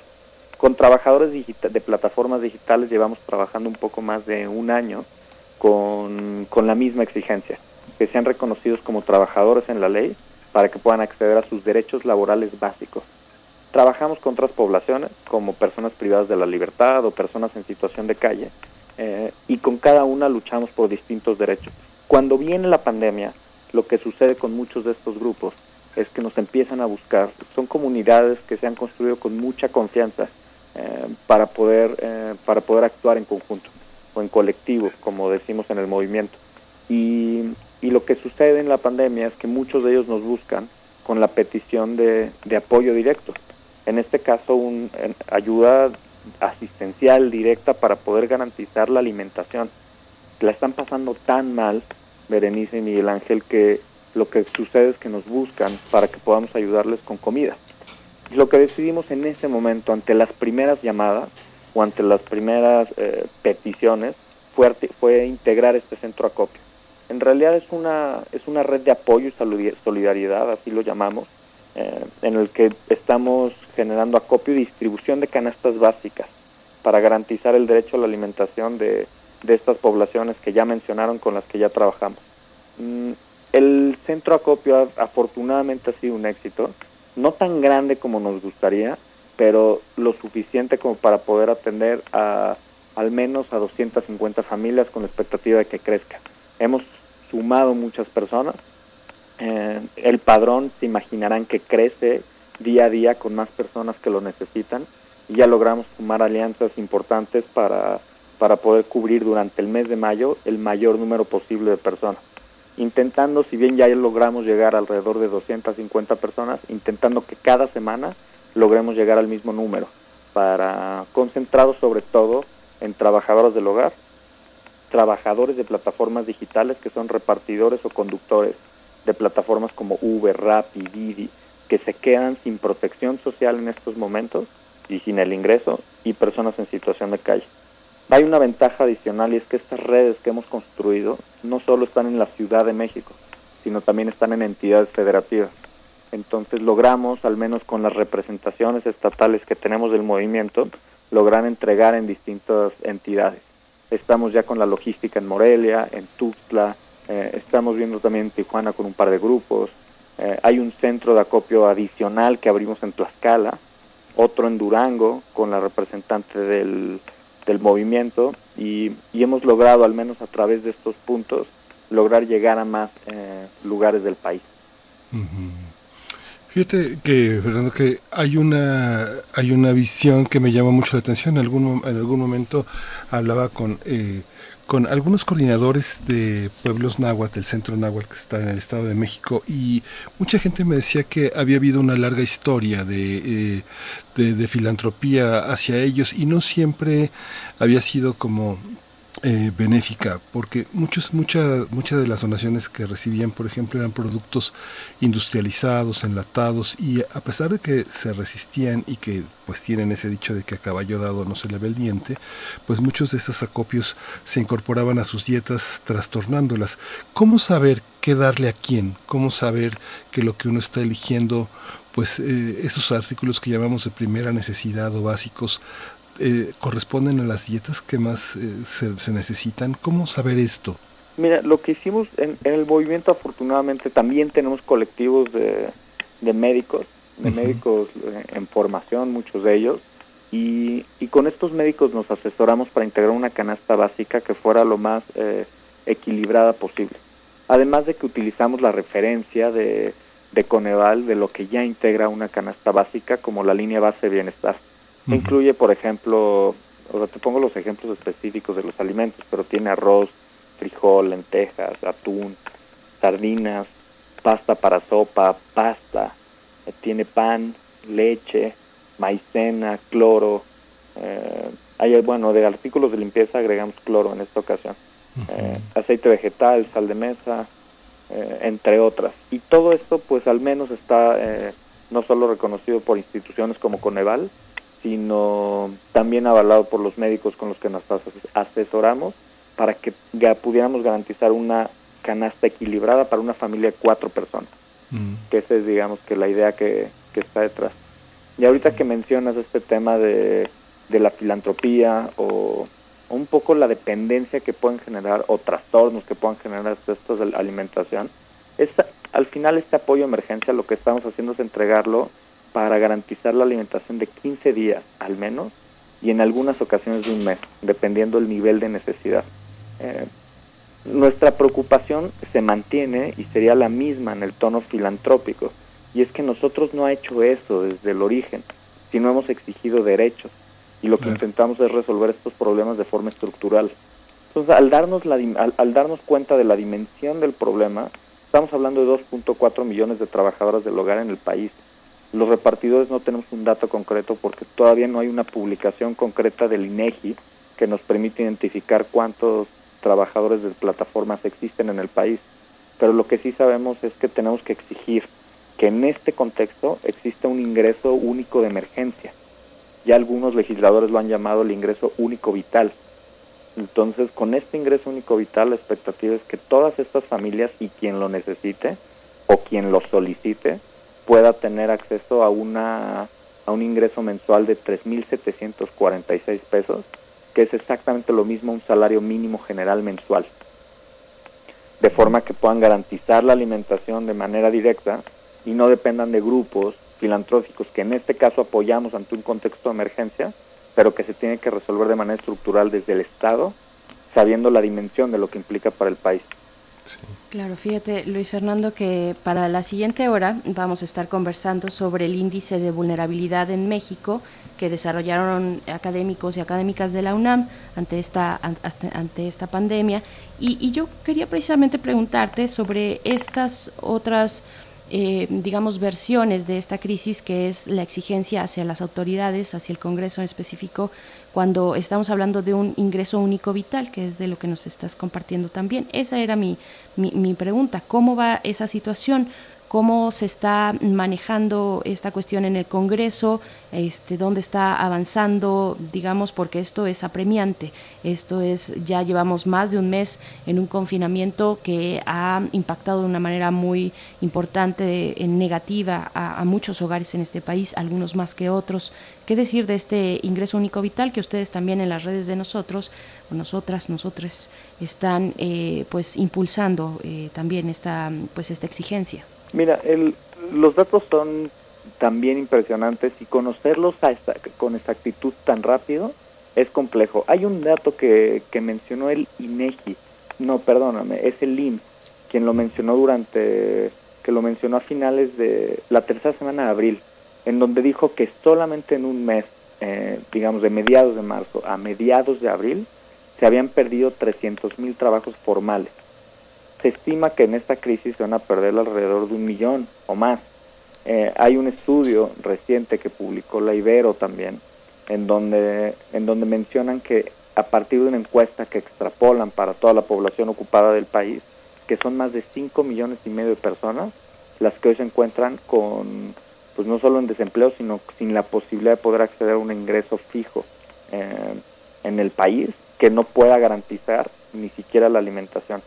Los datos son impresionantes, ya escucharemos en la próxima hora, lo escucharé con detalles este, este tema que comentas del índice de vulnerabilidad porque me parece bastante interesante, pero al mismo tiempo es una preocupación. Ante esta preocupación que se ha hecho, un grupo, impulsamos un conjunto de organizaciones y legisladoras, sobre todo legisladoras que se que, que integraron una propuesta que presentaron ya en la Cámara de Diputados la semana pasada, se presentó como punto de acuerdo porque no había consenso aún para presentarse como iniciativa. Entonces se la presentaron la diputada Lorena Villavicencio de Morena, la diputada Laura Rojas, Porfirio Muñoz Ledo, eh, la diputada Marta Tagle de Movimiento Ciudadano, Cintia López Castro, Tonatiu Guillén, Erika Sánchez, entre otros que se han ido sumando. Y esta iniciativa lo que propone, o esta propuesta, es que se les entregue, como les mencioné hace rato, un salario mínimo general mensual al total de personas que lo necesiten. Existe esta petición está concentrada en el Ejecutivo. ¿Por qué concentrar en el Ejecutivo cuando el Legislativo también podría pedir una modificación presupuestal para que esto se genere? Es por una razón muy sencilla y es porque ya existe un programa en el cual se pueden asignar recursos o reasignar los recursos de los que está hablando el Ejecutivo Federal ahorita que desde la Secretaría de Hacienda se pueden, eh, se pueden enviar. El programa se llama Programa para el Bienestar de las Personas en Emergencia Social, cuyo objetivo es mitigar los efectos adversos de circunstancias extraordinarias, como el caso de la pandemia, para que puedan tener eh, el bienestar de las, atender el bienestar mínimo de las familias y garantizar esas condiciones para el bienestar integral.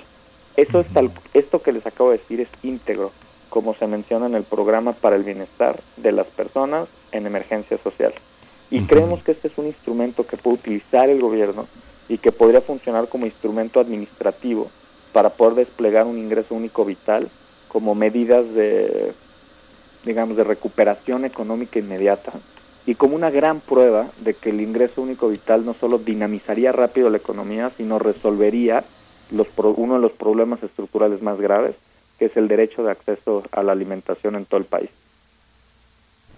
Fernando, esta, este, ese aspecto que mencionas, que bueno, de nosotros, pues es fundamental, es un país moderno y es una visión totalmente republicana el pensar en una, en, una lucha como la que ustedes emprenden por los derechos y no, y no, y, y desmarcarse de esta cosa caritativa, lastimera y de mendicidad que con el que se etiquetan a las personas en situaciones de alta vulnerabilidad, de máxima pobreza y de, y de justamente de un deterioro paulatino de sus de sus posibilidades, porque muchas personas, y los, lo sabemos también por los informes cruzados, pertenecen a redes familiares complejas, donde hay, donde hay familiares con alto ingreso, altas posibilidades, y establecen relaciones así de dependencia de mendicidad con sus propias familias o incluso grupos sociales que trabajan en conjunto de una manera jerarquizada como, como la comunidad otomí, como muchos zapotecas y mixtecos lo hacen. ¿Cómo, cómo, este, ¿Cómo cambiar el esquema? ¿Cómo cambiar de enfoque para salir de esa visión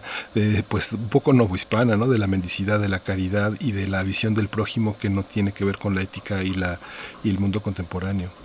Mira, yo, yo creo que eso, Miguel Ángel, tiene que ver con, con una construcción de, de políticas progresistas. Explico, la idea de progresista significa que luchemos como sociedad por la ampliación en el ejercicio de derechos básicos que puedan estar garantizados para todas las personas.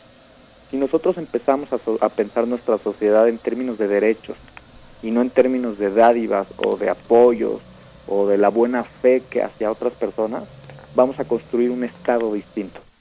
Esa, digamos, es como mi posición más estructural. Si logramos pensar en ampliar la capacidad de las instituciones de este país, que probaron ser poco efectivas en esta pandemia, pero si logramos ampliar la capacidad de las instituciones de salud para que todo el mundo pueda tener acceso a servicios de salud, si logramos ampliar los servicios de educación, si logramos ampliar los servicios básicos de seguridad, de acceso a la alimentación o incluso de un ingreso mínimo, lo que vamos a construir son instituciones más grandes e instituciones fuertes. Este es un estado social, es un estado es un estado como los del digamos los del los del norte, los los países del norte de Europa. Son son estados que logran generar una protección social mucho más fuerte. El tema del ingreso único vital tiene muchas ventajas que, que pueden traducirse después en una renta básica universal. Es, ¿Qué significa esto? Que a cada persona en todo el país se les da un monto mínimo al mes. Y con ese monto mínimo pueden acceder a distintos bienes y servicios.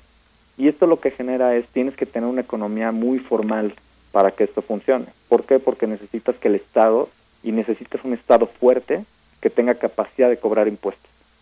Si logramos resolver al menos estas, o empezar a probar estas propuestas en este momento de crisis, que es en el mejor momento que lo podemos probar, yo sí creo que vamos a empezar a resolver estos temas que nos comentas que suceden al interior de las familias, de la dádiva, de las, las cadenas o, circuitos de dependencia económica, que son bien complejos.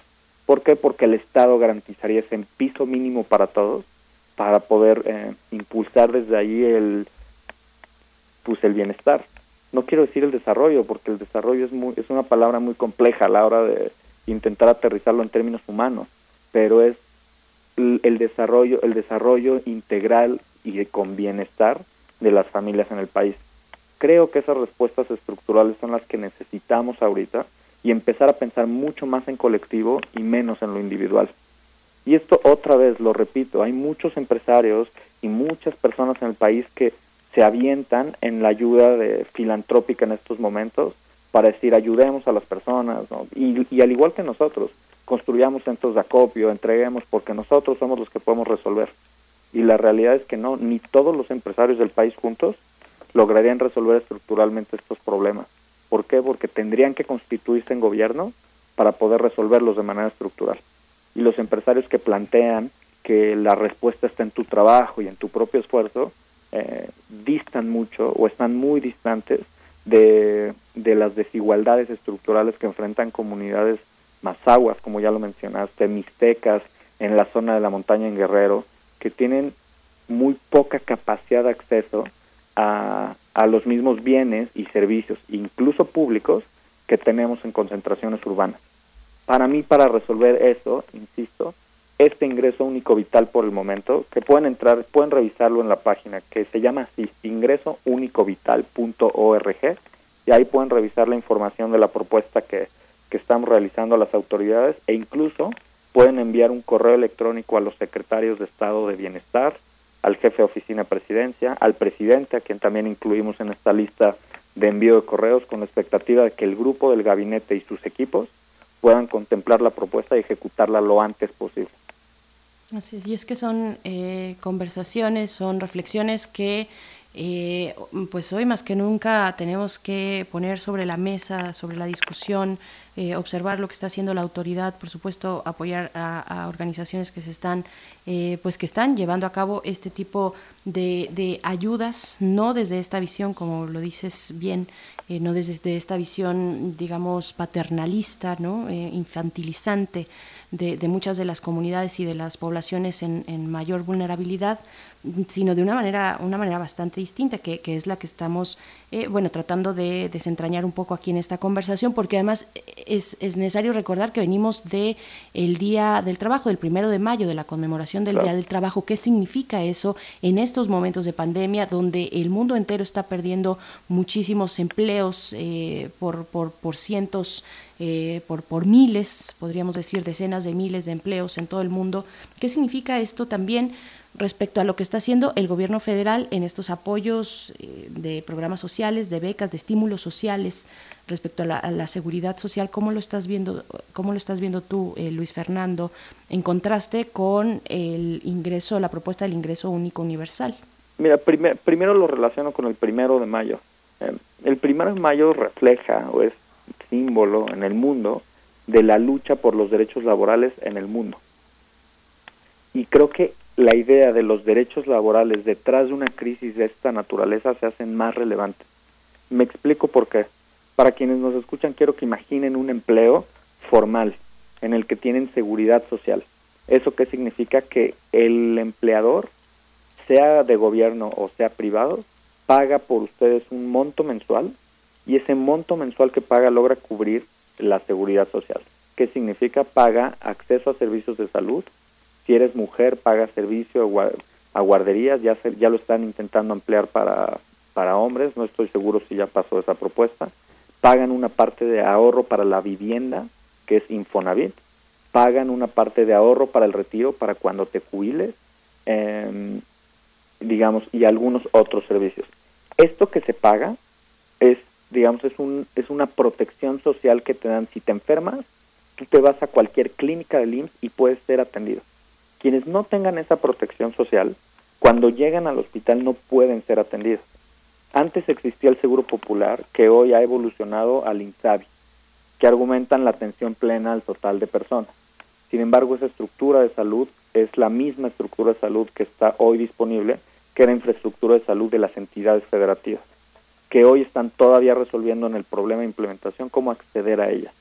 En términos otra vez de derechos laborales, si no tenemos, si no ampliamos la protección social en el país y no tenemos políticas públicas, en este caso desde el IMSS, que el IMSS tiene la, el dilema de ser un órgano ejecutor, pero también un órgano de planeación. Digamos, como órgano de planeación tendría que ampliar la cantidad de personas que están registradas a la seguridad social para que puedan tener esta protección y ampliar al mismo tiempo la capacidad de acceso eh, o de infraestructura pública a través de la infraestructura pública de salud, me refiero a las clínicas del IMSS, los hospitales del IMSS, eh, demás. E, en eso imaginaría la, la atención. Ahora, en cuanto a las acciones que están teniendo ahora, eh, pues creo que ya lo han comentado bastante. Ya llevamos ya llevamos un mes exactamente que pasó el informe el informe trimestral del presidente en el que muchas personas esperamos muchas medidas económicas y sociales muy profundas en torno a la crisis. Y lo que sucedió es que escuchamos una propuesta, que escuchamos básicamente lo mismo, o sea, o la misma atención que está esperando esta administración eh, con las mismas políticas públicas que ya habían planteado. Es decir, no modificó el curso de acción que esperábamos ante una crisis que tuviera o que imaginamos muchos nos obliga a modificar el curso de acción tal vez no son tan necesarias algunos de los programas que, que está planteando, pero si están llegando efectivamente a quien más lo necesita, entonces sí creo que es correcto que se mantengan, aunque sean como transferencias, aunque sean como transferencias condicionadas o no condicionadas. Pero si no está llegando esa población, y es mucha más la población, sobre todo la económicamente activa, que se está quedando sin empleo, insisto, la respuesta del Estado no la estamos viendo desde un, desde un, contexto económico. Y yo no he escuchado desde el 31 de marzo que el presidente dio ese anuncio al día de hoy, no he escuchado más medidas económicas concretas que puedan servir a la población. Y creo que el ingreso único, eh, vital, creemos, puede ayudar al menos a subsanar muchas de estas necesidades con un costo menor para el Estado, que ni siquiera voy a llamar costo, que tendría que, que podría ser una inversión eh, suficiente. Hay algunos programas que pueden, que insisto, pueden funcionar. No sé exactamente cómo los están concentrando, cómo los están canalizando, porque no tenemos información al respecto. Y esa información hoy, por más que entres a la página de la Secretaría de Bienestar o a otras instituciones, no es información como, digamos, de fácil acceso al momento. Lo que esperaríamos es que lo puedan ir reportando las autoridades y si efectivamente ellos se logran probar que funcione en el momento de crisis para subsanar esta necesidad, que sigan los programas. Y el ingreso único vital puede pasar a, segundo o tercer plano. Del análisis que muchos hemos hecho, incluidos legisladores de Morena, sabemos que hoy no están eh, logrando resolver esto. Y lo vamos a ver este mes. Cada día van a ir surgiendo más necesidades de la población y estoy seguro que van a ir escuchando las historias de la cantidad de personas que están sin poder, eh, pues eso, garantizando un acceso básico a, la alimentación para sí mismos y para sus familias. Pues te agradecemos muchísimo, Luis Fernando Fernández, director ejecutivo de Nosotros, y, y finalmente un breve comentario de dónde, dónde nuestros radioescuchas, quienes acaban de sintonizar, dónde encontramos esta iniciativa, cuántos centros de acopios tienen, eh, hasta cuándo va a continuar este trabajo que están realizando. Muchas, muchas gracias, Miguel Ángel, y de verdad que es un placer siempre estar con ustedes, eh, con el cariño que les tenemos desde el movimiento. La, para todos los que nos escuchan pueden entrar a la página nosotros.org. Lo del letreo, la última vocal es con una X, es N-O-S-O-T-R-X-S.org, diagonal COVID-19. Ahí pueden encontrar todo lo relacionado con el centro de acopio y con las acciones que estamos llevando a cabo en torno al COVID. Y ahí van a encontrar la información de en dónde podemos donar, si necesitan eh, una donación, pueden ahí mismo registrarse en el, en el formulario y, y a partir de ahí entramos en contacto con ustedes, eh, sabiendo que no, que no les toca a todas las personas que escriben porque no podemos garantizarlo, no tenemos esa capacidad, pero en la medida de nuestras posibilidades podremos eh, canalizarlo y la página del ingreso único es ingresounicovital.org y ahí pueden escribir la información y al mismo tiempo enviar un correo a las autoridades. Bien, por Luis, Fernando Fernández, director ejecutivo de Nosotros, que así los pueden encontrar también en redes sociales, arroba nosotros MX. Te agradecemos mucho y pues vamos a estar muy atentos al trabajo que estén realizando y a este acopio al que están llamando a la ciudadanía. Es momento de ser solidarios y, y agradecemos mucho. Te mandamos un abrazo. Igualmente, Berenice, un abrazo a los dos. Gracias. Hasta luego. Pues vamos a ir con música, vamos a escuchar de Los Bandoleros y si gana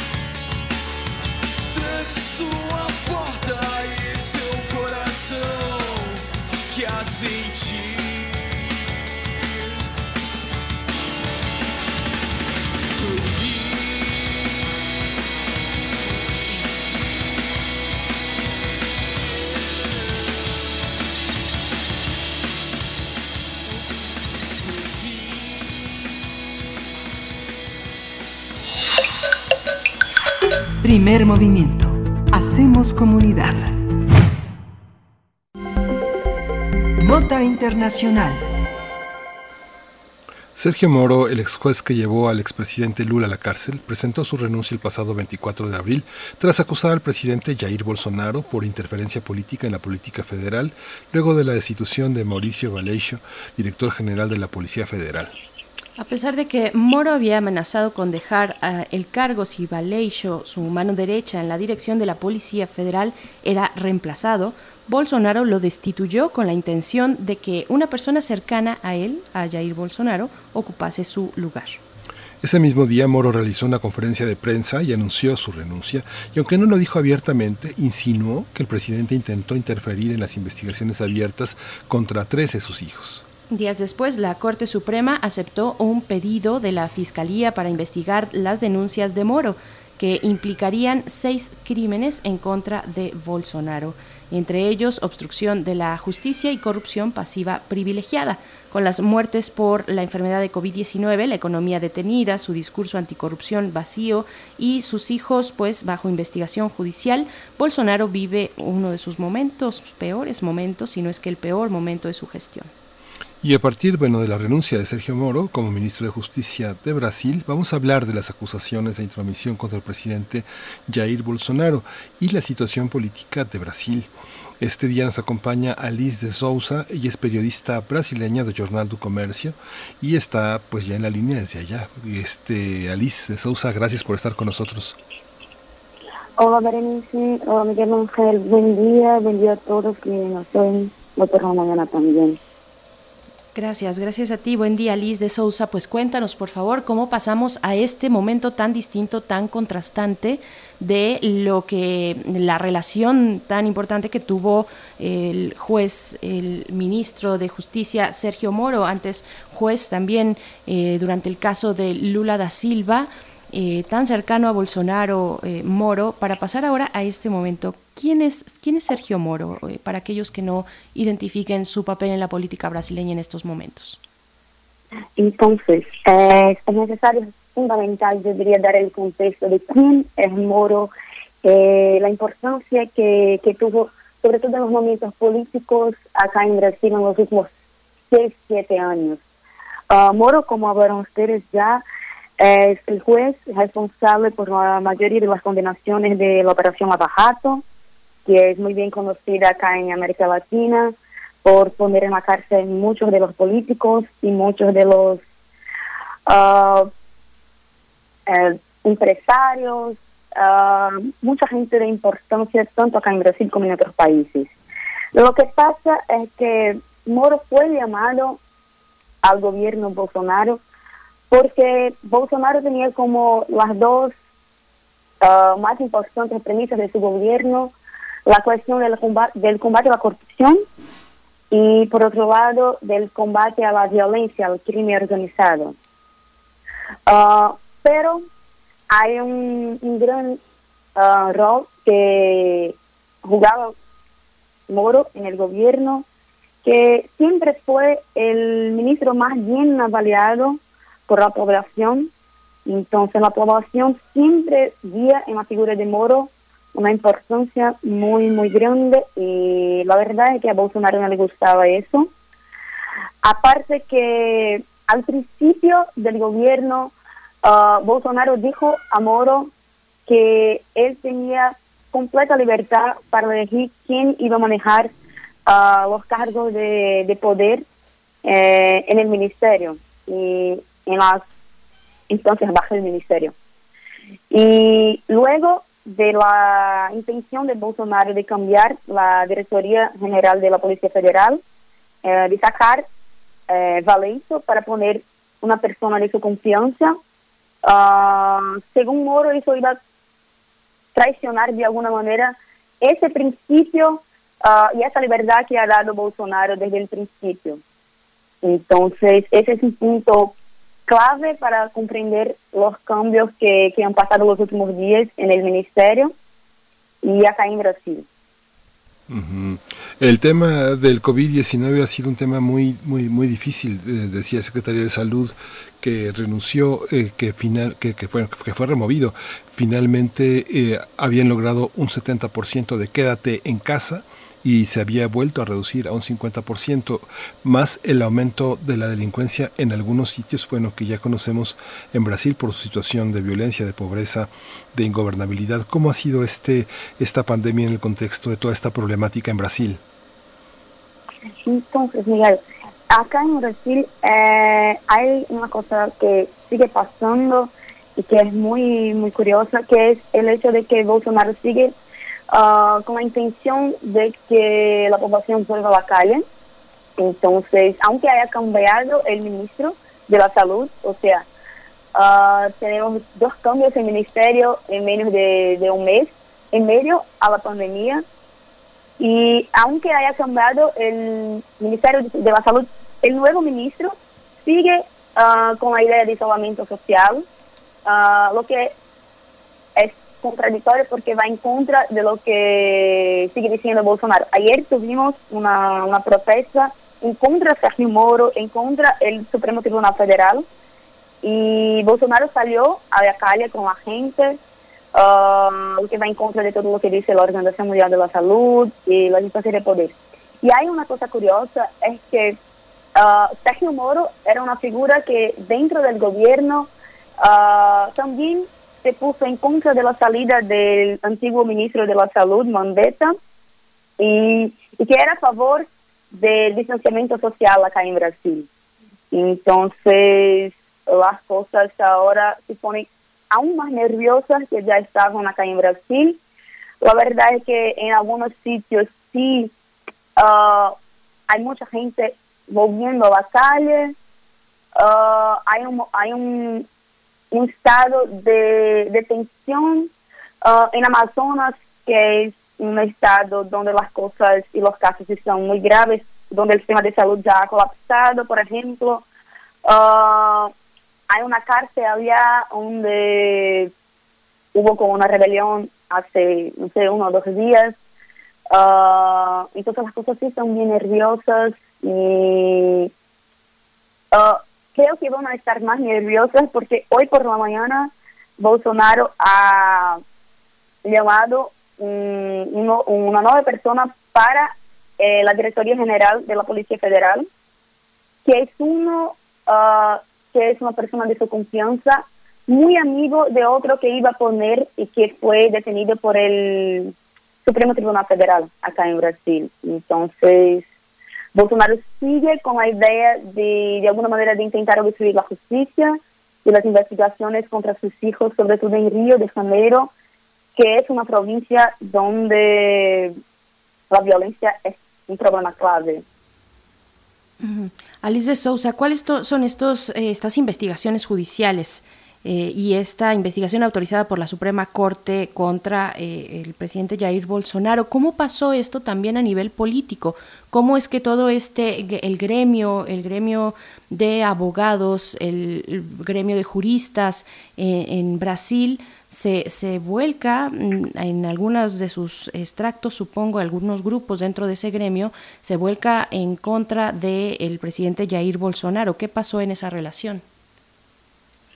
O sea, uh, el propio, uh, hay, que comprender que acá en Brasil eh, el presidente es responsable por elegir uh, las personas que van a la Suprema Corte. Y que de una manera general la Suprema Corte siempre se pone no al lado del presidente, pero mantiene una relación de muy respeto y muy muy cuidadosa con, con la presidencia. Y se puede ver ahora en ese momento que eso se está sobrepasando. Ale, Ale, Alejandro, eh, que es un Uh, un ministro del Suprema Corte indicado por Bolsonaro, por ejemplo, uh, fue uno que salió en contra eh, la, la sumisión del nombre de uno que apoyaba a Bolsonaro para, para la dirección general. O sea, Bolsonaro ha llegado uh, al otro día de salir Moro a, nominar un amigo suyo para la Directoría Federal y la Suprema Corte ya se puso en contra.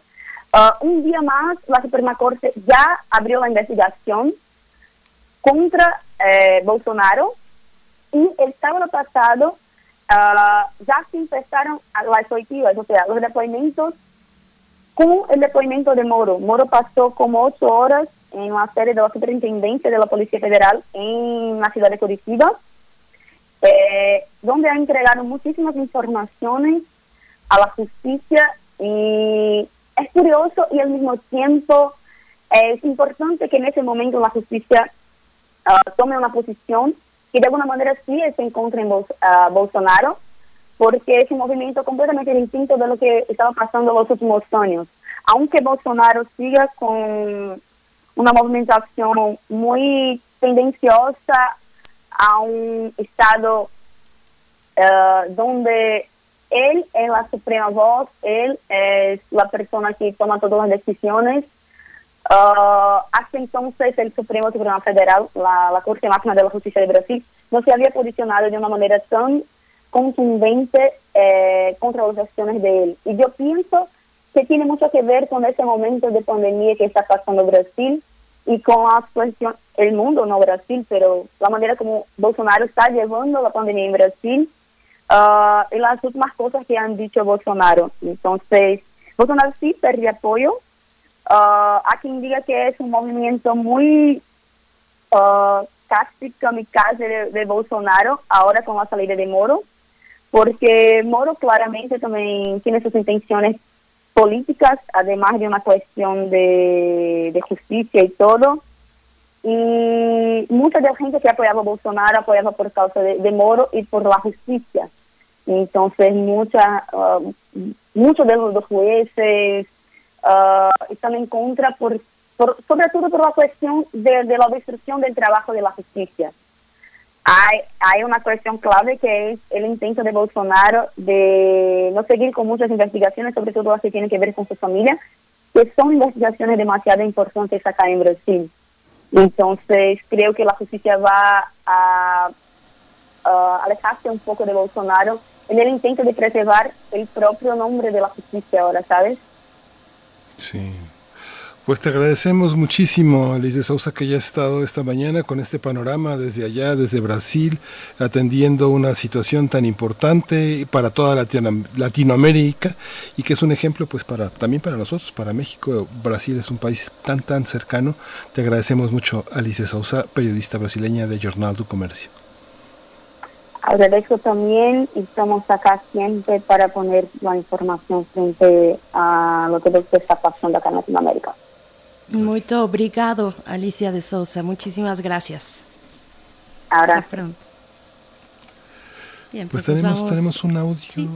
Sí, tú lo presentas. eso. Ujú. Tenemos Bueno. un audio de Verónica Ortiz. Verónica Ortiz, esta periodista mexicana que durante muchísimos años ha cubierto muchas cuestiones de género, eh, muchas cuestiones de feminismo, presenta en su programa al escritor Carlos Monsiváis, hablan sobre el machismo en México, así como el significado del amor. Esto es de la fonoteca de nuestra estación Radio UNAM. Y bien, Carlos, pues aparte de ir esperando las reflexiones, ideas, comentarios, suspiros y demás este, cosas que inspire este programa a los radioescuchas, yo quisiera preguntarte, tal vez, tú has escrito muchísimo, y vamos a empezar por esto. Tú has llamado el machismo el primer orgullo nacional.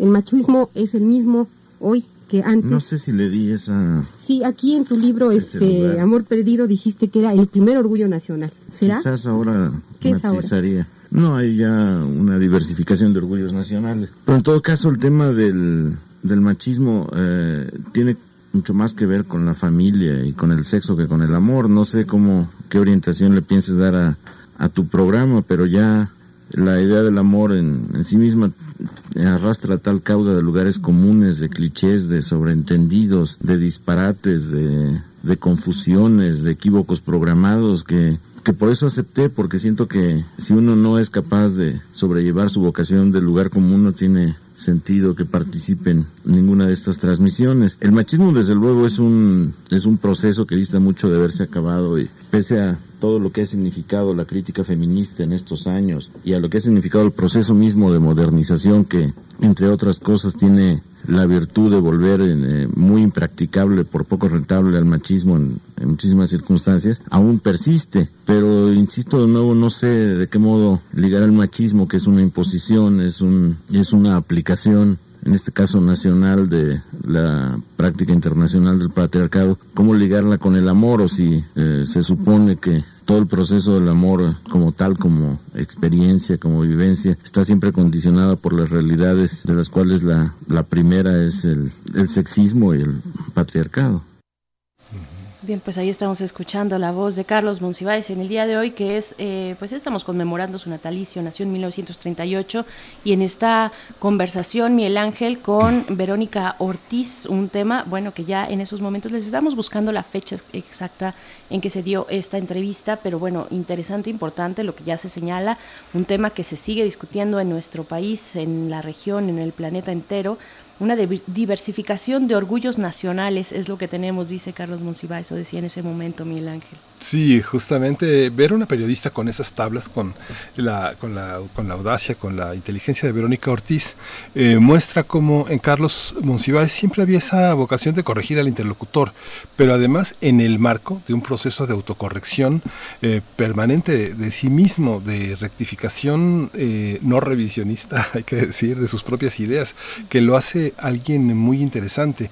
Decían que eh, tenía eh, muchas ocurrencias, pero en realidad son eh, destellos relampagueantes de inteligencia aforística, de eh, detección de las cualidades del instante para poder darse cuenta de que estaba frente a situaciones inéditas, novedosas y que había como que retomarlas y repensarlas de una manera permanente. No estaba nada dicho, es, yo creo que es uno de sus signos de identidad. Por supuesto, una gran capacidad de poder eh, mm, replegarse probablemente o poder escabullirse por, por, una grieta, por una grieta que es finalmente también un escape eh, necesario, donde precisamente no todo, no todo está dicho. Y, creo que, bueno, es muy interesante. Les vamos a, a, compartir también la fecha. Esto es una grabación de 1992, de marzo 19 de 1992, y bueno, ya se estaba hablando de afortunadamente de, eh, de, machismos y cómo revira ahí Carlos Monsiváis a esta eh, pues fantástica periodista Verónica Ortiz cuando le habla del machismo como un orgullo nacional. Le dice no aquí está en su libro aquí lo pone como cita y él puede escabullirse por esa grieta sí es muy interesante también la vida de Carlos Monsiváis como intelectual porque si bien él eh, fue un hombre que documentó que reflexionó que perteneció al seminario de historia mexicana que se desarrollaron en el INE y del que formaban parte pues destacados intelectuales que indagaron sobre la literatura mexicana, Carlos siempre fue un activista, siempre defendió a las trabajadoras eh, domésticas, a los trabajadores domésticos pero desde mediados, desde principios de los 80, cuando llegó el terremoto, él ya estaba en esa situación y el tema de las de las costureras pues fue algo muy natural que grupos como Felgueres, Vicente Rojo, este, eh, eh, mucha gente Neus Expresate eh, se sumaron de una manera muy natural, muy natural. José Luis Cuevas, mucha gente participó de ese momento y también este, parando la violencia contra grupos homosexuales por parte de las autoridades policíacas, de los delegados políticos que en ese momento tenían mucho poder.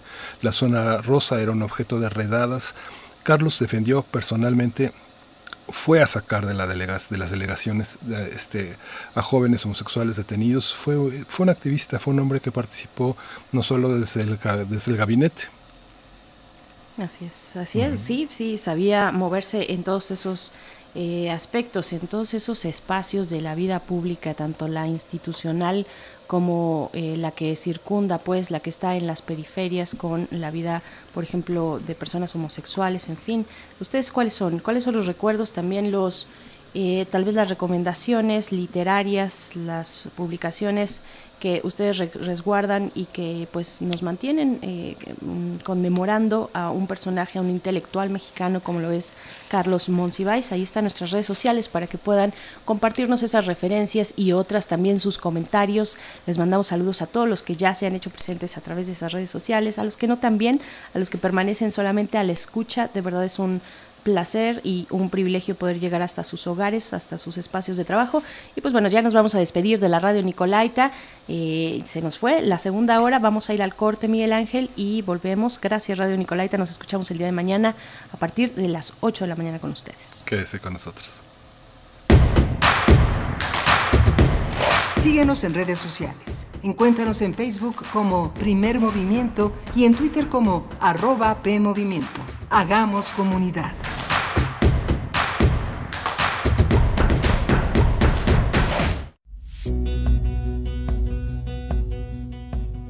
Con ética, humanismo y actitud de servicio, nuestros residentes universitarios atienden casos de COVID-19.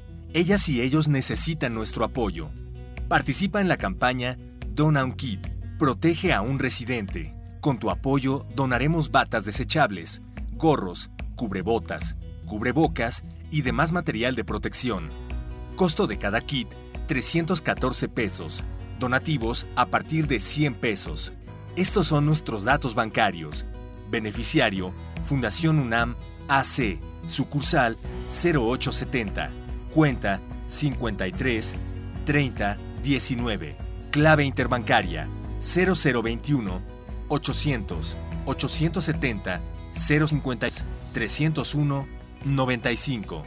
Notifica tu donativo al correo servicios@funam.mx. Muchas gracias por apoyarnos. La UNAM, siempre al servicio de la nación. Somos un gran país que siempre ha salido adelante. México tiene una historia de retos que hemos superado juntos, luchas en las que siempre hemos estado unidos. También esta batalla la vamos a ganar y cuando regresen los abrazos vamos a trabajar juntos. Como siempre, contigo elevaremos la voz para recuperar tu empleo, mejorar el sector salud y detener la delincuencia, porque nuestras causas son las de las familias de México. Nos pondremos de pie y lo haremos juntos. PRD, la verdadera izquierda de México. Si te quedas en casa, puedes ser un héroe o una heroína como yo. Si hay más personas en las calles, seguramente habrá muchos contagios que saturarían los hospitales. No habría forma de ayudar a todos. En cambio, si respetamos la sana distancia, habrá menos casos, con más capacidad para que reciban atención y salvaríamos más vidas. ¿Ves? Si te quedas en casa, puedes ser un héroe. Si te cuidas tú, nos cuidamos todos. Gobierno de México. A lo largo de los años, la especie humana ha dejado una huella de destrucción en el planeta. Estamos muy cerca del punto de no retorno. Este es el momento de realizar nuestro cambio de conciencia. Habitare, Agenda Ambiental Inaplazable.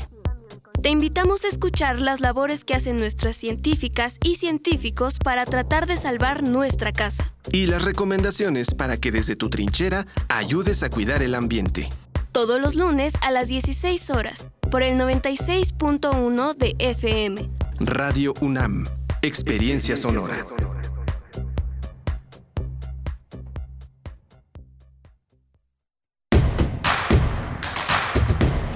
Encuentra la música de primer movimiento día a día en el Spotify de Radio UNAM y agréganos a tus favoritos.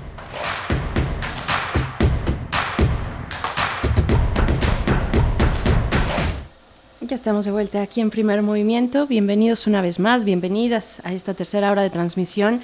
En este lunes 4 de mayo, 9 con 3 de la mañana es la hora del centro de la Ciudad de México. Estamos transmitiendo de manera remota hasta Adolfo, eh, Adolfo Prieto 133 en la Colonia del Valle donde se encuentra Uriel Gámez en la producción, Arturo González en los controles y todo el equipo de primer movimiento de manera remota atendiendo pues a la transmisión y a todo el trabajo requerido y necesario para poder llevar hasta ustedes pues este esfuerzo, este esfuerzo de la radiodifusora universitaria. Y pues bueno, estamos eh, también, Miguel Ángel Quemain, estamos de manera remota nosotros pues resguardados, pero con este gran privilegio de poder realizar nuestro trabajo de esta manera. Sí, justamente esta, esta semana es una semana que las autoridades sanitarias han marcado como una de las semanas de mayor pico de contagios. Ya superamos los 2.000, este, casi estaremos más de los 2.200 en la noche de hoy en el reporte que las autoridades sanitarias ofrecerán. Se ha destacado mucho la participación de los gobernadores en este, en, en este terreno. Hay una visión muy dividida en el país sobre cómo cuidarse, cómo atender las instrucciones y por otra parte toda la mistificación de que no pasa nada, de que a mí no me va a tocar, de por qué yo y las escenas también de muchísimo cuestionamiento, de muchísimo dolor, de muchas familias que han perdido a sus familiares o que están en proceso de espera para ver cómo se desenlaza la situación. Eh, finalmente, estamos en una situación en que las formas de solidaridad son inéditas. Hace un momento tuvimos una conversación con Fernando Fernández, director ejecutivo de Nosotros, una organización que ha aglutinado algunas organizaciones de la sociedad civil para atender todas las consecuencias de una pandemia cuyas características no son del todo visibles porque estamos en el encierro. Todo el mundo que pasa frente a nosotros es un mundo de oídas y de noticias que si bien se ha también reconocido la labor de los medios también han sido pues muy difíciles de muy difíciles de asimilar tenemos que estar muy a la mano de las fuentes oficiales para no caer en fake news, en provocaciones, en situaciones sesgadas, Berenice. Por supuesto, hay una gran responsabilidad detrás del trabajo periodístico en todo momento y, y pues con su máxima expresión en momentos como este donde dependen eh, pues vidas, vidas de esta situación.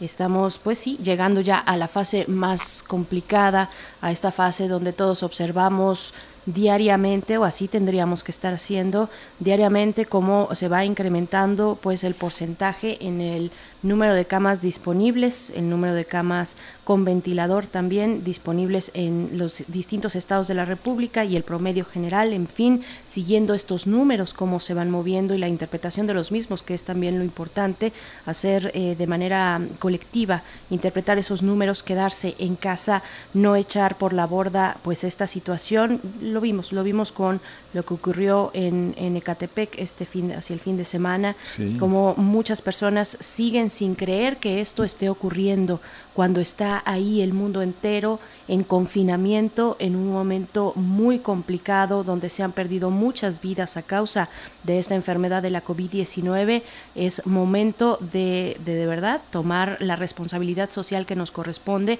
quedarnos en casa por nuestra propia salud y la salud de los demás, de nuestra familia y de la comunidad, de la sociedad en general. Hay que aplanar esa curva, hay que impedir que llegue pues a picos importantes eh, sobre todo hacia los siguientes días donde pues la capacidad hospitalaria estará viéndose pues en problemas, en problemas. Veamos qué tan serios ya, ya hemos visto también pues testimonios de algunos lugares donde se ha complicado, pero hay que seguir, hay que seguir las restricciones de movilidad, quedarse en casa, Miguel Ángel, y pues eso es eh, la responsabilidad que tenemos también los medios de promover esas, eh, esa información, información verificada. Nosotros tenemos la gran fortuna de contar con especialistas del más alto nivel, académicos y académicas de la universidad que siguen paso a paso de una manera profunda pues todo lo que tiene que ver con esta pandemia, desde las cuestiones eh, científicas más duras y de investigación de laboratorio hasta eh, pues todas las implicaciones sociales y socioculturales, económicas que pueda tener, ¿no?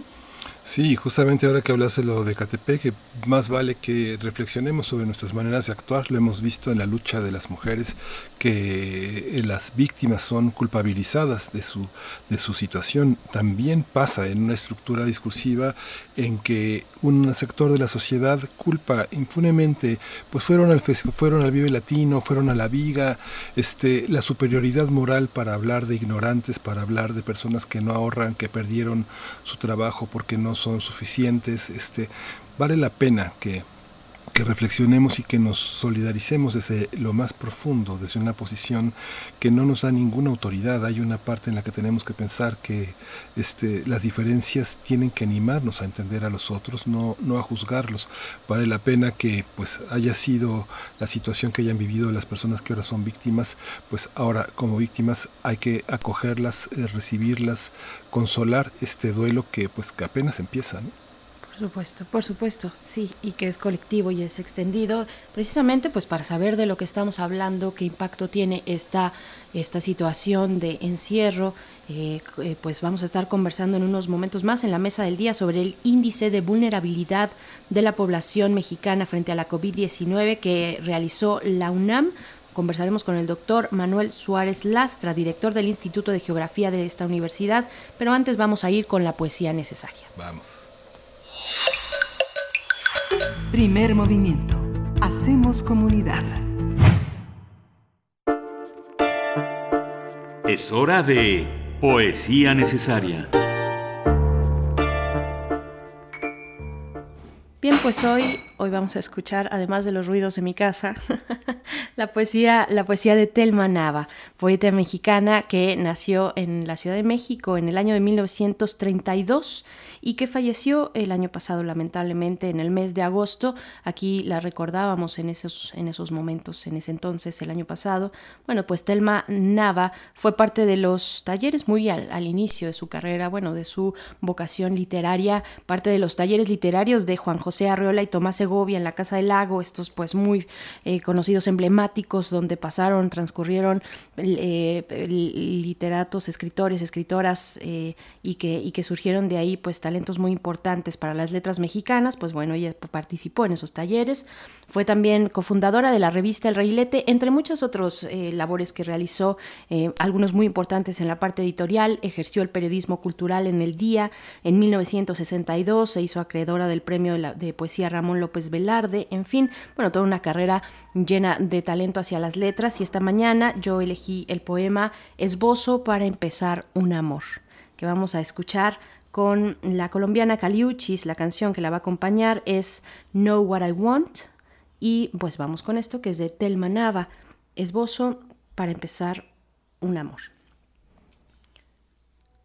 Certero como el que apunta al corazón dorado de la uva, te aposentas en mí, preciso como el aire de junio, la infatigable luz que se adormece en la tarde o el grito del flamenco despedazando inútiles ocasos.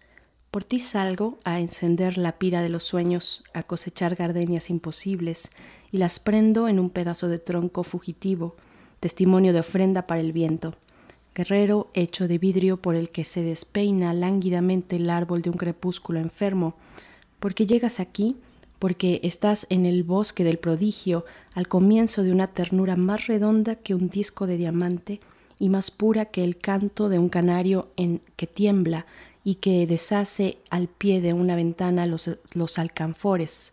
Por eso, amigo mío, voy a pulir mis manos en tu rostro, porque estás aquí en ti, yo creo. Y creo que en la llamarada de la tierra y en el fulgor de un lago que te escucha y se hace cada vez más transparente, quiero saberlo todo, lo que se esconde detrás de esa violencia en tus ojos, lo que hay bajo la cuerda tensa de tu piel, para decir el nombre de las cosas, la palabra precisa, la que en ti permanezca, la que te diga buenos días y, te descubra al vuelo de la dicha, la orilla de los besos, circundados apenas por una lágrima cuidadosamente amaestrada. Voy a iniciar la huida del silencio antes que acabe el alba de seducirme con sus hojas de oro, antes que el vuelo, que el viejo árbol empiece a corretear a los conejos, detendré la mirada en la resurrección de una esperanza que se tienda a tu lado como un largo animal adormecido.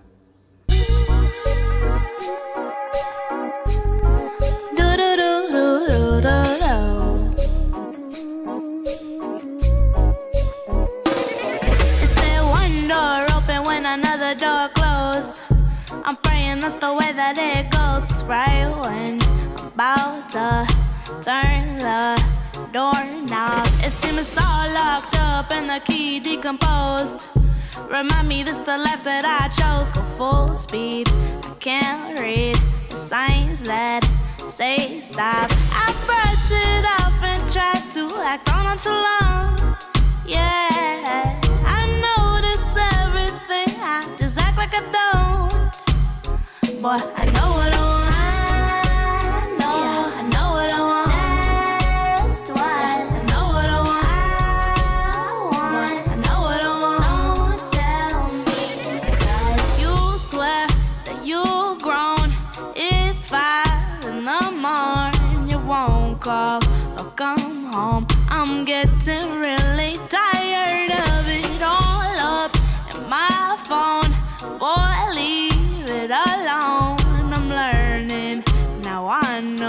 know should've left your ass in the friend zone. One door opens when another door closes. I'm praying that's the way that it goes. Cause right when I'm about to turn the doorknob, it seems it's all locked up and the key decomposed. Remind me this the life that I chose. Go full speed. I can't read the signs that say stop. I brush it act on so long. Yeah, I notice everything. I just act like I don't.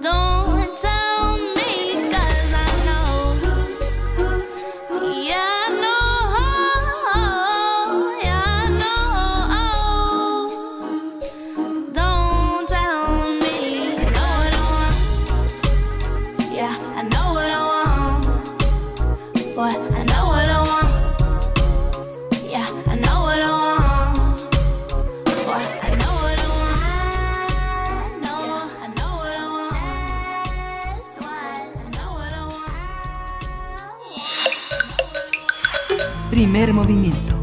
Hacemos comunidad. La mesa del día.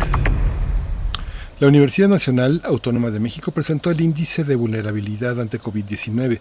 Se trata de una herramienta para la construcción de un mapa nacional con detalle a nivel municipal que toma en cuenta factores demográficos, socioeconómicos y de salud, que será una guía en la prevención y en la atención de la población ante la pandemia.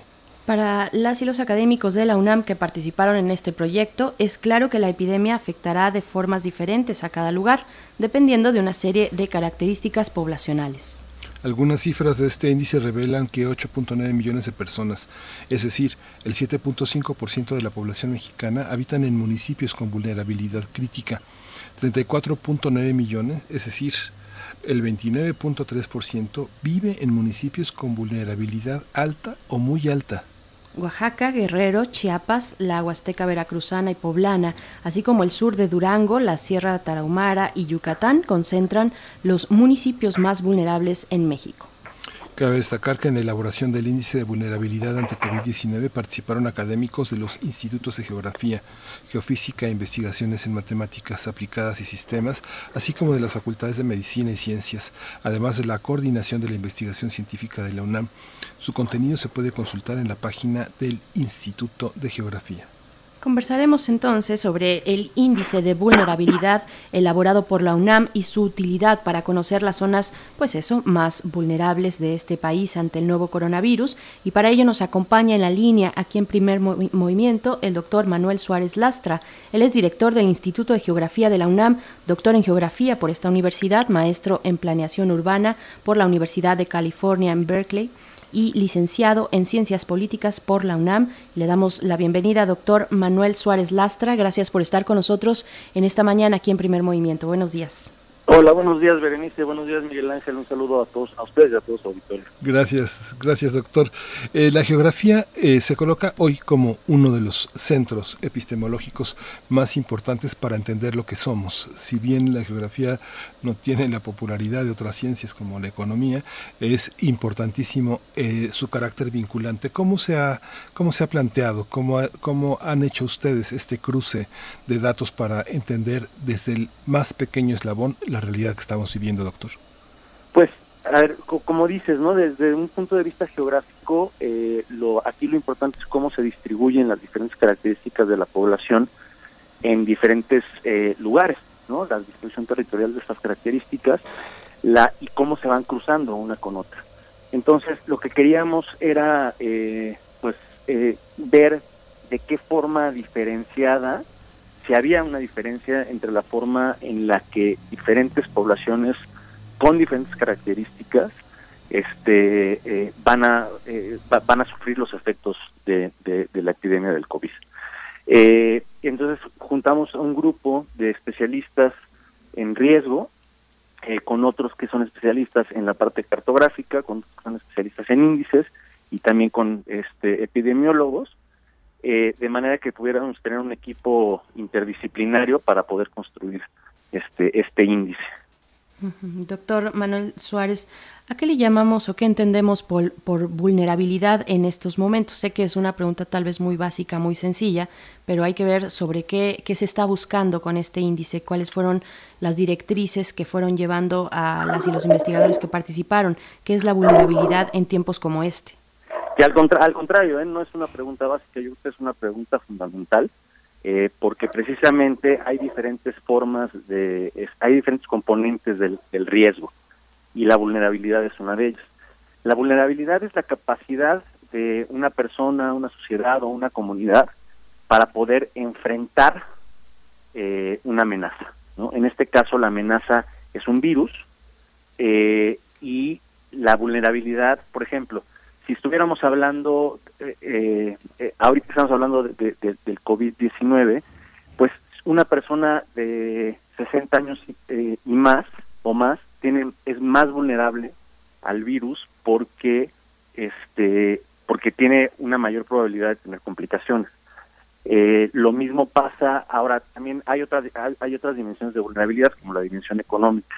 Una persona que tiene este que está trabajando en algún sector eh, que es un empleado formal eh, y que sigue recibiendo su salario mensual es mucho menos vulnerable a una persona que trabaja en el sector informal y que se ve este eh, y que su- y cuyos ingresos se ven reducidos eh, por la eh, porque hay menos movilidad de gente en la calle y porque sus ventas son menores o porque se tiene que ir a casa y, deja de recibir este sueldo. Entonces, esas personas son mucho menos, tienen mucho menos capacidades para resistir este, la epidemia. Hay una parte de, de prever, otra parte de resistir, y después de que termine esto, una parte que tiene que ver también con cómo nos vamos a recuperar. Y hay quienes tienen mayores capacidades de recuperación que otros. Esta visión también de eh, entender la- las dificultades eh, regionales ha sido también una de las tareas de las políticas públicas, pues en los últimos 30, 35 años, entender que el país está organizado regionalmente y que las fronteras entre los estados pues son fronteras imaginarias políticas. ¿Cómo, cómo podemos eh, visualizar esto desde realidades tan urbanas, tan lejanas, a, esta, a esta, estas fronteras tan diluidas, tan frágiles? Pues en efecto, o sea, hay una hay una hay una relación, ¿no? entre entre los diferentes entre el sistema urbano eh, y los sistemas regionales. Las las, ciudad- las ciudades finalmente organizan eh, la economía eh, y también es donde están concentrados eh, los servicios de salud, por ejemplo. Eh, el problema en estos momentos a nivel regional, por ejemplo, es que eh, los municipios, en, por ejemplo, donde todavía no hay contagios y donde no hay eh, servicios de salud, en el momento en el, o sea, si esos municipios llegan a ser contagiados, son municipios que dependen de los servicios de salud de las ciudades, ¿no? En casos de, de- necesitar eh, realmente eh, intubación o de necesitar este, eh, una cama. Eh, entonces, esta dependencia regional se, eh, se vuelve muy débil en un momento donde los servicios de salud, por ejemplo, se van a saturar. Entonces, es muy importante ver cómo está organizado el país en términos de los vínculos económicos, este, pero también en los vínculos de infraestructura. Doctor, ¿cómo se realiza un índice como este en una sociedad de 127 millones de personas, donde ustedes a partir de estas investigaciones pues ya revelan que son 8.9 millones de personas, es decir, un 7.5% de la población total de nuestro país que viven en municipios que tienen una vulnerabilidad crítica. Hay niveles también de vulnerabilidad, pero ¿cómo empezar a enfrentarse a este amplio y diverso y complejo universo que implica pues estudiar una población y en este caso una población tan amplia y tan grande, eh, tan numerosa. Pues mira, en efecto, o sea, una, una de las de, de, los eh, propósitos del índice era tratar de reflejar esta complejidad este, en un mapa que indicara qué lugares son diferentes a qué otros, ¿no? En el índice tú puedes tener eh, un municipio que tiene vulnerabilidad muy alta y puede ser que sea muy alta la vulnerabilidad porque eh, porque no tiene servicios de salud, ¿no? O porque las condiciones de morbilidad en el estado son determinadas. Hay otros municipios donde puede ser que tengas este servicios de salud, pero te, puedas tener una población de más de 60 este, de 60 años y más que es muy muy grande, ¿no? O que tienes una precariedad económica. Entonces puedes tener vulnerabilidades por diferentes razones y el índice y la forma en la que hemos publicado los datos nos permiten conocer estas diferencias. Este, y precisamente esa complejidad es la que queremos ver reflejada en el índice, pero por el otro lado también necesitábamos construir un índice que fuera pues lo más robusto posible en el mejor en el menor tiempo posible porque también necesitábamos que esta herramienta estuviera disponible lo más pronto posible para que los tomadores de decisiones pues puedan hacer uso de él ¿no?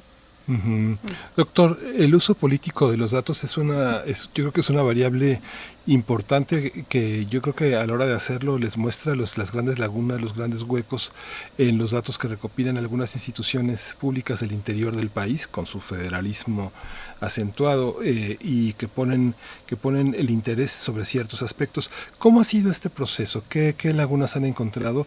¿Y cómo han encontrado el estado de las universidades que, que, que, que son susceptibles de producir conocimiento en el interior del país, las universidades públicas sobre todo, para entender este tipo de fenómenos tan locales, tan, tan, tan inmediatos para sus entornos? ¿Con qué se han encontrado? Pues mira, por el momento la verdad es que hemos estado trabajando este, dentro de, la universidad este, nacional eh, y no, no, no, hemos puesto, este, eh, pues no nos hemos fijado en, esa parte que me, que, me preguntas. Lo que sí es cierto es que lo que a lo que te refieres con la cuestión eh, política, pues es desafortunado. hemos hecho una serie de observaciones al final del documento sobre cómo están presentados y recopilados los datos este, eh, estadísticos, sobre todo los que tienen que ver con el sector salud. Eh, en realidad, pues digo, cuando, cuando tienes una situación como la que estamos viviendo el día de hoy, eh, empiezas a querer usar datos de cierta forma en la que tal vez no te habías imaginado que se necesitaban, ¿no?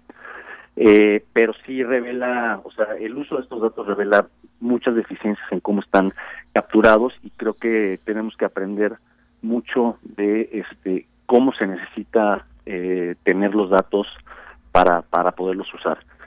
Eh, y la otra cuestión es que, bueno, pues nuevamente la intención desde la academia, pues la intención de este índice es que sea una herramienta para tomar decisiones y no necesariamente una este, herramienta política, aunque pues creemos que siempre este pues puede suceder, ¿no? No, estamos exentos de ello. Eh, doctor, nos comenta, bueno, usted evidentemente es geógrafo, no epidemiólogo, pero eh, pues en las aplicaciones tan diversas que puede tener la geografía hay que em, tener una inmersión hacia muchas otras disciplinas y ciencias, pues en este caso se está atendiendo a un índice de vulnerabilidad que tiene que ver con la salud, precisamente pero, pero hay, pero vaya, es, es sumamente complejo esto. Yo quisiera preguntarle ¿Cómo, ¿Cómo pensar esa vulnerabilidad cuando se dice, cuando usted mismo está comentando y lo sabemos, bueno, hay que tener, son aquellas personas que probablemente no tienen una cercanía en su rango, digamos, geográfico, no existe una atención de salud inmediata o cercana, eh, expedita tal vez, pero que por otro lado tal vez en los centros urbanos, y no tal vez, en los centros urbanos es donde hemos visto, no solo en México, sino en otros países, la concentración de un mayor número de casos. ¿Cómo hacer este tipo de balances para tener pues una información eh, y sobre todo, bueno, datos que, nos den de manera precisa eh, cuáles son las, eh, esos niveles de riesgo que hay que empezar a atajar por parte de las autoridades, por ejemplo? Este, bueno, mira, eh, ciertamente eh, eh, ah, yo no soy epidemiólogo, pero en el, en el Instituto de Geografía sí tenemos una línea sobre geografía de la salud y se han producido este, pues bastantes eh, documentos ¿no? al respecto. Eh, en el caso de este índice y lo que revela, eh, creo que es muy importante ver que aunque sí está concentrado en las ciudades, en los municipios urbanos, cada vez hay más municipios eh, menos urbanos que empiezan a, presentar casos. Entonces, a medida que avance la epidemia, va a haber más municipios de los que son los más vulnerables que van a empezar a, tener casos, ¿no? Aunque eso depende también, por ejemplo, de los mecanismos de, de este de control eh, y de la contingencia. Había habido una propuesta de levantar la contingencia de manera anticipada en municipios que no presentaran contagios a partir del 17 de mayo, me parece. Y nosotros una de las recomendaciones que hacemos en este documento es precisamente que habría que revalorar esa este, posibilidad porque eh, si tú levantas la contingencia, entonces eh, generas mayor movilidad y si generas mayor movilidad, eh, generas mayor mayor exposición y mayor probabilidad de contagio. ¿no? Y estos municipios son en realidad en los que, además de la precariedad económica, porque a esos municipios les va a pegar independientemente de que haya contagios o no en la parte económica, si además este eh, empieza a haber contagios, eh, va a ser muy difícil eh, controlarlo porque además eso pasaría en el momento en el que los, eh, muy probablemente en el momento en el que los servicios de salud estén más saturados. ¿Cómo ven entonces, eh, como conjunto de investigadores e investigadoras, este levantamiento anticipado que, que pues ya nos había comentado en la conferencia de salud y se ha estado reiterando, sobre todo hace un par de semanas, eh, eh, cuando entró la fase 3? Eh, pues el, el, doctor López Gatel ha estado, bueno, lo ha dicho, ha dicho, bueno, esto podría ser de manera escalonada. ¿Cómo llevar a cabo un proceso de levantamiento de, del confinamiento de manera anticipada y escalonada sin tener pues las consecuencias eh, fatales que todos tememos?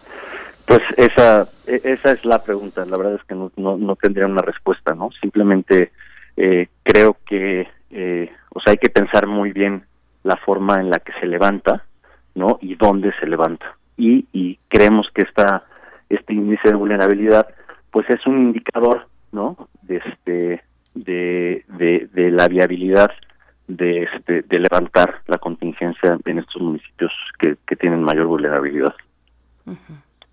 Claro. Bueno, creo que eh, ah, sí estás por ahí, Miguel Ángel Quemain. No vamos a esperar eh, un, un, momento a que se desocupe, a que pueda eh, la línea estar establecerse de manera correcta. Doctor, hay conclusiones en este estudio, hay recomendaciones también. ¿Cuáles son? ¿Cuáles son? Eh, a, qué, ¿A qué conclusiones están llegando este grupo de expertos con este índice de vulnerabilidad?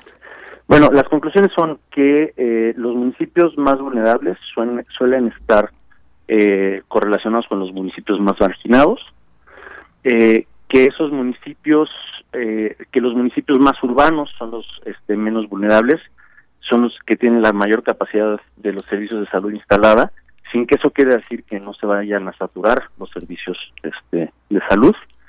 Eh, precisamente porque los municipios más vulnerables son los que están los menos urbanos y los que están más alejados y los que tienen más precariedad económica, es importante este eh, que el que el, que el, que el evitar que el contagio llegue a esos municipios.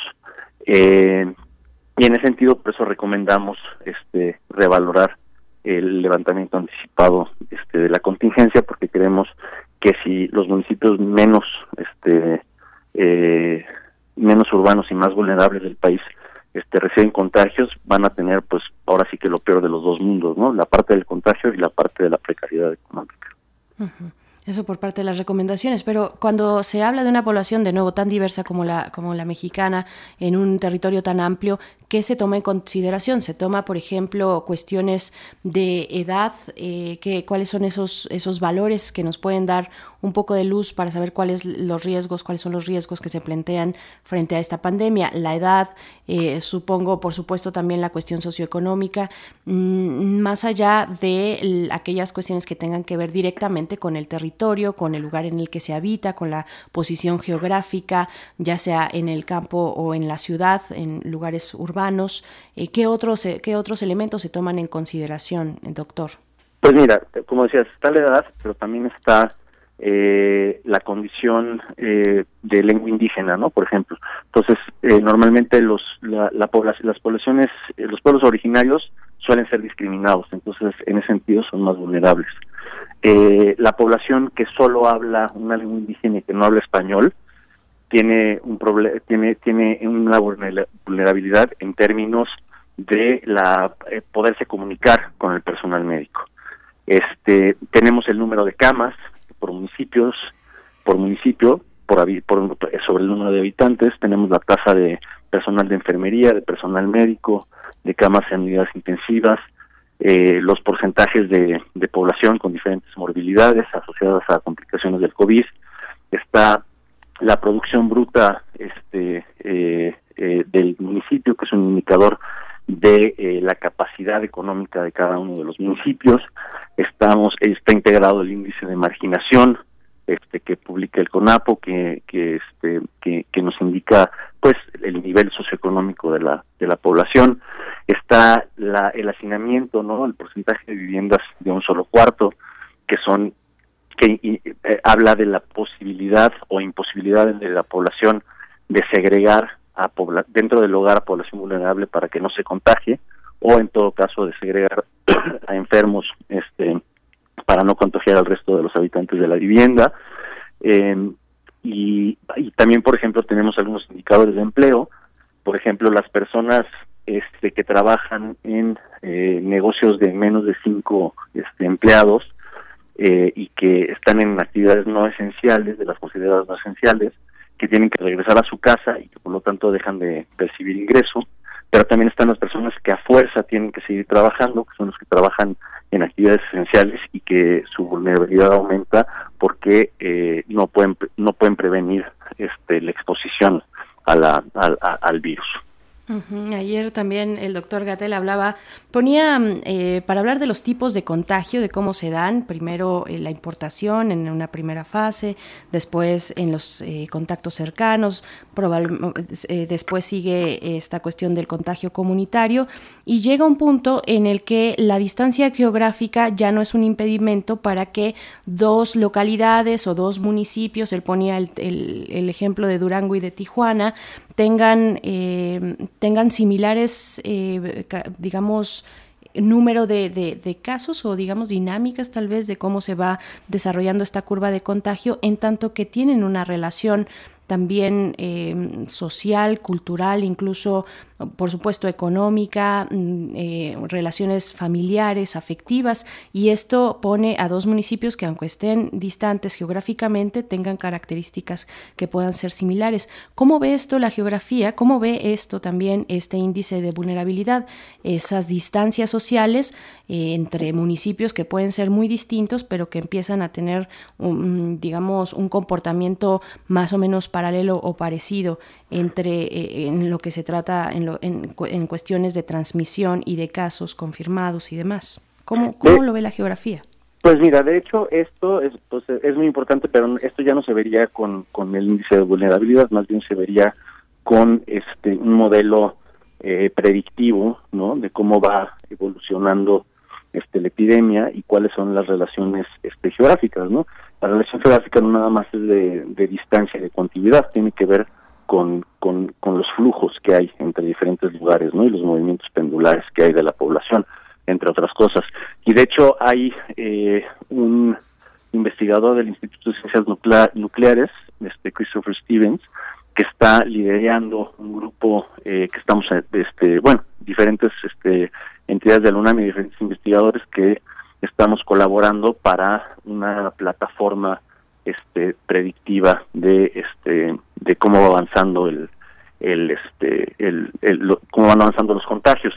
Este yo creo que más bien eh, en este caso para tu pregunta la respuesta no estaría en este índice de vulnerabilidad sino en un este modelo de predicción eh, que por supuesto tiene variables geográficas Ujú, Y que sería interesante también atender pues a, esos otros proyectos que también está re- realizando esta universidad y otras universidades también de maneras diversas pero pero ahí están un poco participando. Mm, también bueno ya sea el final de esta conversación doctor que, que les le agradecemos mucho y que de verdad teníamos muchas ganas de establecer eh, con usted con los integrantes del, del equipo de investigación nos parece algo sumamente pues invaluable tener una información eh, precisa como la que presentan en este índice de vulnerabilidad eh, para pues para, pa- para llevarla a cabo ya en ese momento vaya a atender este tipo de cifras este tipo de indicadores en las acciones que están llevando los gobiernos tanto bueno en sus en los tres niveles de gobierno. Y yo le preguntaría pues hacia el final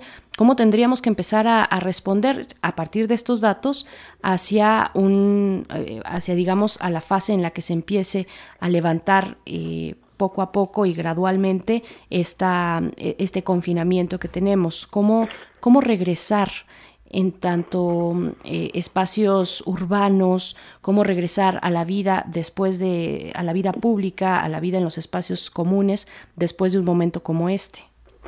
Mira, yo creo que, eh, o sea, tu pregunta es, es, es fundamental.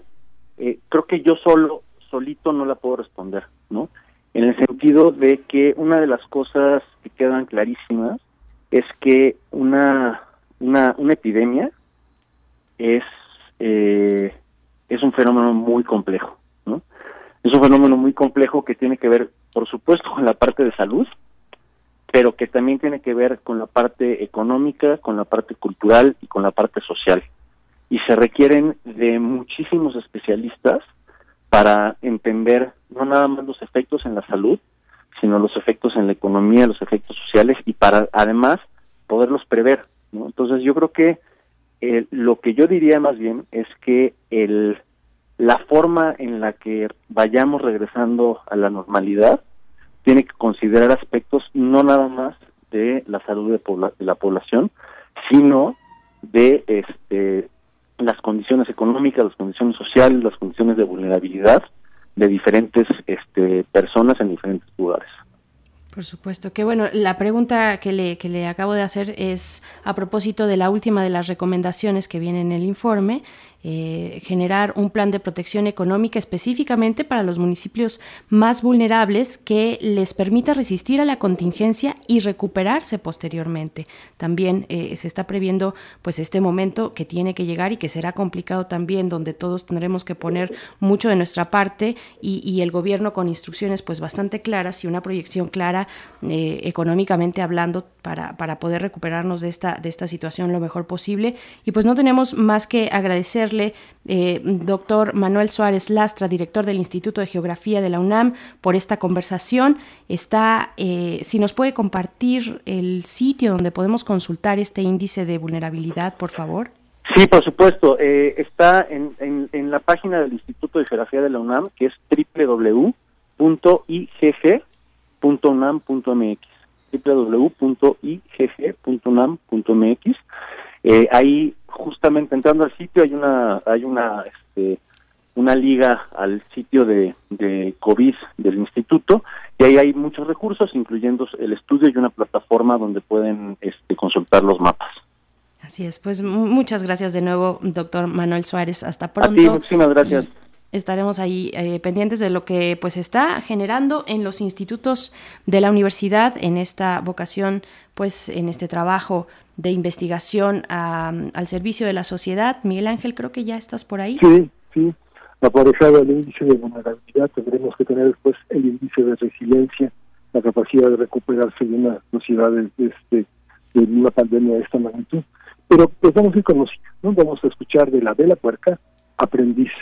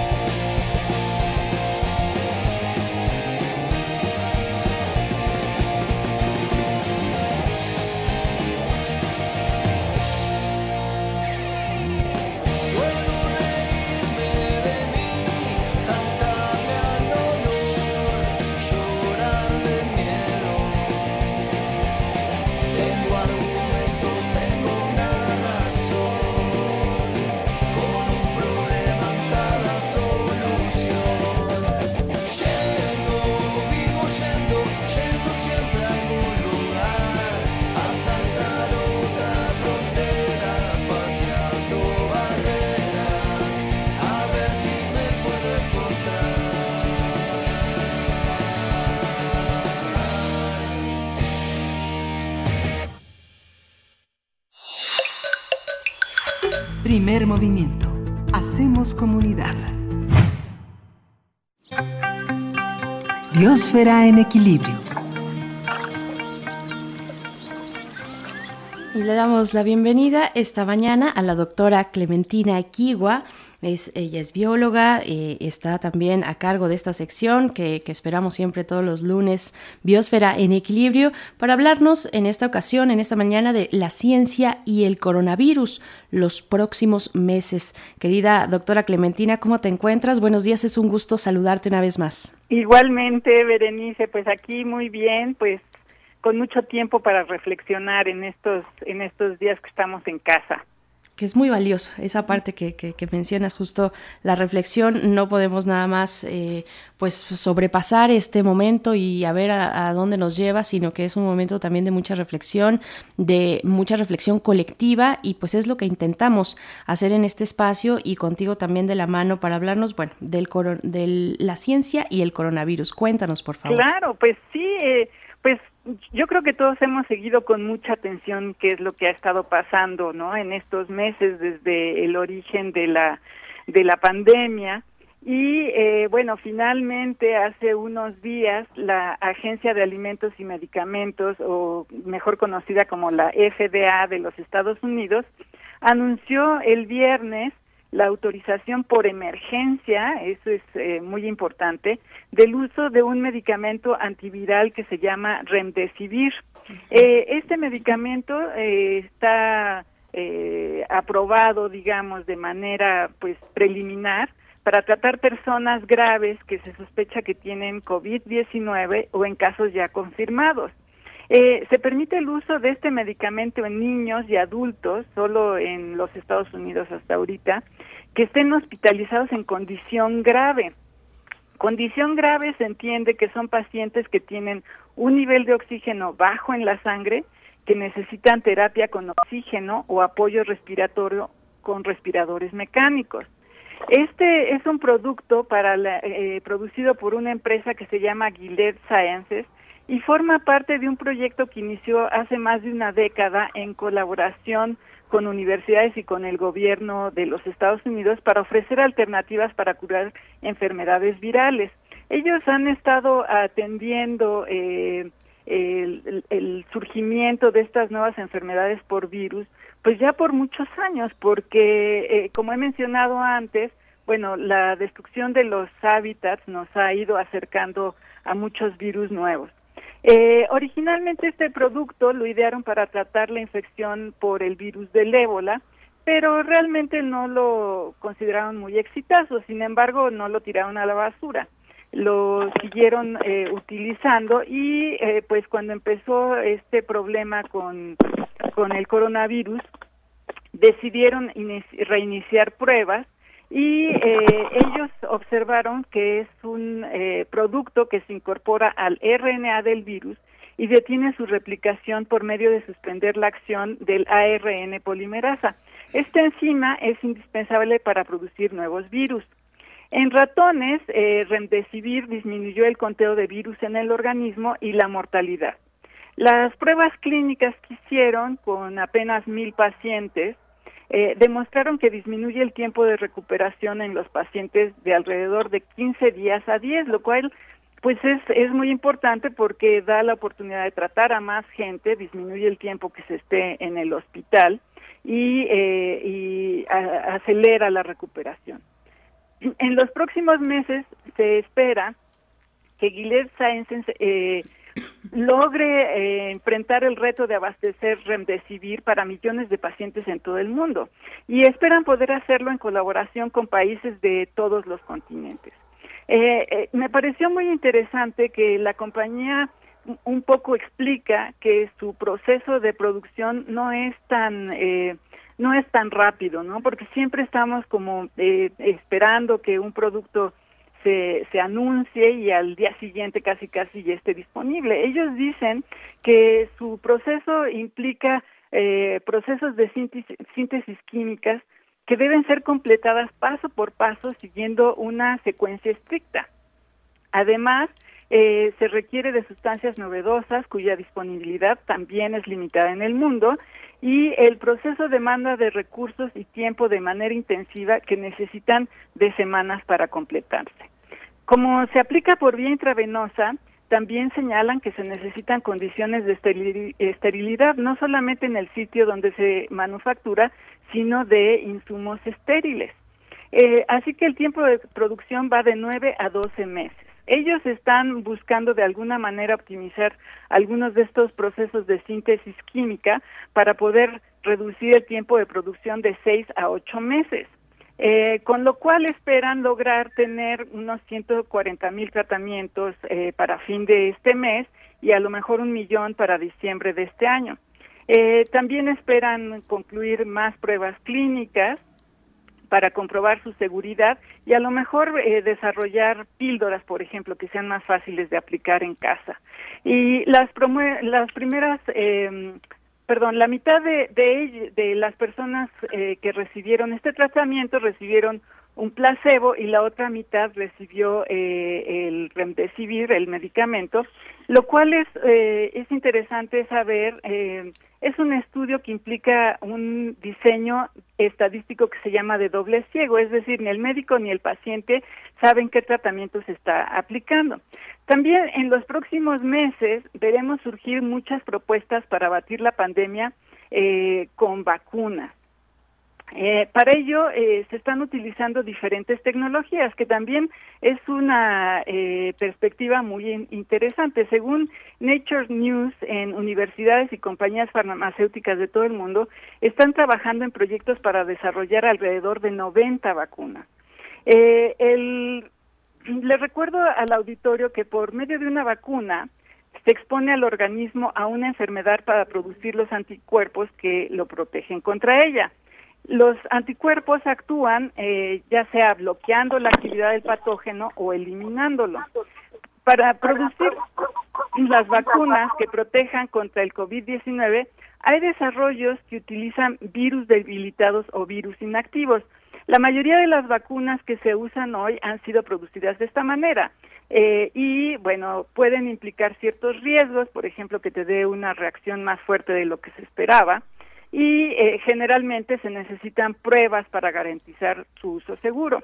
Pero ahora están eh, desarrollando vacunas de otra manera, están usando ácidos nucleicos que implica que se buscan las instrucciones específicas eh, que provocan la enfermedad en el material genético del patógeno y en este caso, por ejemplo, el del coronavirus, y eh, de esa manera se provoca la respuesta inmune del organismo de la persona que recibe la vacuna.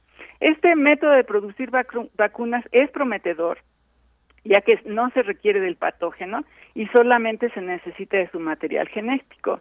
Desafortunadamente, estas vacunas no se han probado clínicamente y ninguna cuenta con licencia para su uso médico, pero bueno, estamos viendo que hay cambios en, el juego de dar las licencias. Otro tipo de vacuna que se está desarrollando utiliza lo que se llama vector viral. Estas vacunas utilizan virus de otros tipos, por ejemplo, virus de sarampión, que por ingeniería genética son modificados para que produzcan las proteínas del coronavirus. Con estos eh, coronavirus debilitados, el paciente no enferma, pero sí desarrolla la inmunidad. Eh, por ejemplo, la vacuna del ébola, del ébola usa esta tecnología. En los próximos meses deberá de haber una discusión en lo que nuestros líderes encuentran eh, verdaderas soluciones que nos permitan prevenir problemas como el que estamos viviendo. estoy hablando de, eh, de que hay ahora ya muchas soluciones en el camino, pero en realidad la mejor cura es prevenirlas. Y como lo he dicho en otras ocasiones, es indispensable hacer realidad los esfuerzos de abatir el tráfico de especies y la destrucción de los ecosistemas, que es en donde los microorganismos y la fauna coexisten de una manera equilibrada sin causarnos daño. Por supuesto, pues, pues qué interesante este ángulo. Bueno, más que relevante lo que nos propones, lo que estamos conversando contigo esta, esta mañana, doctora Clementina Kiwa, el remdesivir, esta autorización que ya tiene incluso por la FDA el gobierno de Donald Trump para su uso, para el uso de este fármaco. Vamos a ver, como lo dices también, el juego de las licencias en este sentido, a ver cómo llega a la población, a los distintos sectores de entrada, pues ya con este fabricante. Eh, Gillette es, me parece, el fabricante. que, y la pues, colaboración con otros países, que eso, eso también podría abrir una nueva beta en este tipo de productos de, de primera línea, ¿no? Así es, así es. Para ver, estará disponible para algunos de los pacientes, ya nos dabas estos números de 6 a 8 meses, en fin, algunos de los pacientes más graves de la COVID-19. Y pues te agradecemos mucho que lo pongas en esta mañana aquí en la mesa, doctora Clementina Equigua. Seguiremos eh, conversándolo, vamos a poner pues todo lo que, eh, las discusiones múltiples que se dan en torno a una noticia como esta, el Remdesivir ya autorizado en los Estados Unidos para tratar la, eh, a pacientes graves de COVID-19. Y te mando damos un abrazo, querida Clementina. Igualmente y cuídense todos. Sí, gracias, Clementina. Gracias, igualmente. Ahí estás, Miguel Ángel Quemain, estás ahí al fondo. Tuvimos algunas complicaciones técnicas, pero bueno. ¿Me escuchas bien? Te escuchamos bien. Sí. Bueno, es que justamente toda esta especulación en torno a los medicamentos eh, han acompañado pues pandemias, enfermedades crónicas, ¿no? Donde se descubren de pronto la magia, la este la, la, la panacea, ¿no? Que justamente si algo es frágil son esas panaceas que de pronto aparecen en el panorama que curan a algunos pero no a todos no y faltan muchos días faltan mucho tiempo de, eh, para el trabajo científico. Así es pues bueno, ustedes también compártanos qué opinan. Yo creo que hay que regresar, hay que regresar, por supuesto, esta es una noticia importante en todo el panorama internacional, el remdesivir como posibilidad de tratamiento a la enfermedad COVID-19, Miguel Ángel, y pues nos vamos a ir nos vamos a ir ya, de hecho, eh, em, son las 9 con 57 minutos en esta mañana de lunes, lunes 4 de marzo, donde hemos estado conmemorando pues a este gran escritor Carlos Monsiváis, hoy que es su, eh, pues eh, es el, la conmemoración de su nacimiento en 1938, y pues nos vamos a ir con música, Miguel Ángel, si te parece, con esto nos vamos a despedir, pues también agradeciendo a quienes están en cabina, ahí Uriel Gámez en la producción, Arturo González en los controles y a todo el equipo de Primer movimiento. Sigue siendo este Malabar con, con Oriel, gracias eh, Oriel Gámez y eh, quien está hoy, Socorro Montes en los controles, pues nos despedimos de Denise, de Socorro Montes, es justamente, tú presentas, ¿con qué nos vamos a ir? Nos vamos a ir con algo de ruido rosa. La canción es Miedo a caer y con esto ahora sí nos despedimos. Quédense en Radio UNAM. Nos encontramos con ustedes el día de mañana a partir de las 7 de la mañana, ya lo saben, en esta transmisión remota que a veces tiene pues sus ires y venires y sus topes, pero estamos con un buen equipo de producción que, que nos rescata de todo eso. Miguel Ángel, muchas gracias. Muchas gracias, Esto fue primer movimiento. El mundo desde la universidad.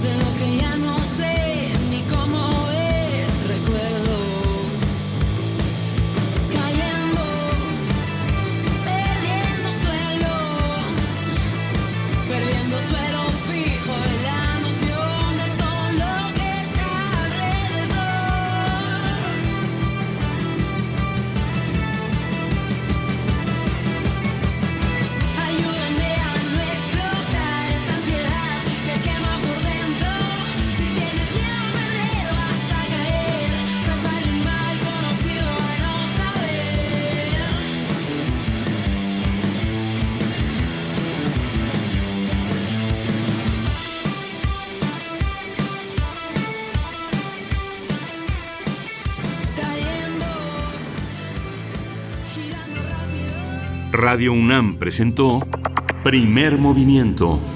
El mundo desde la universidad.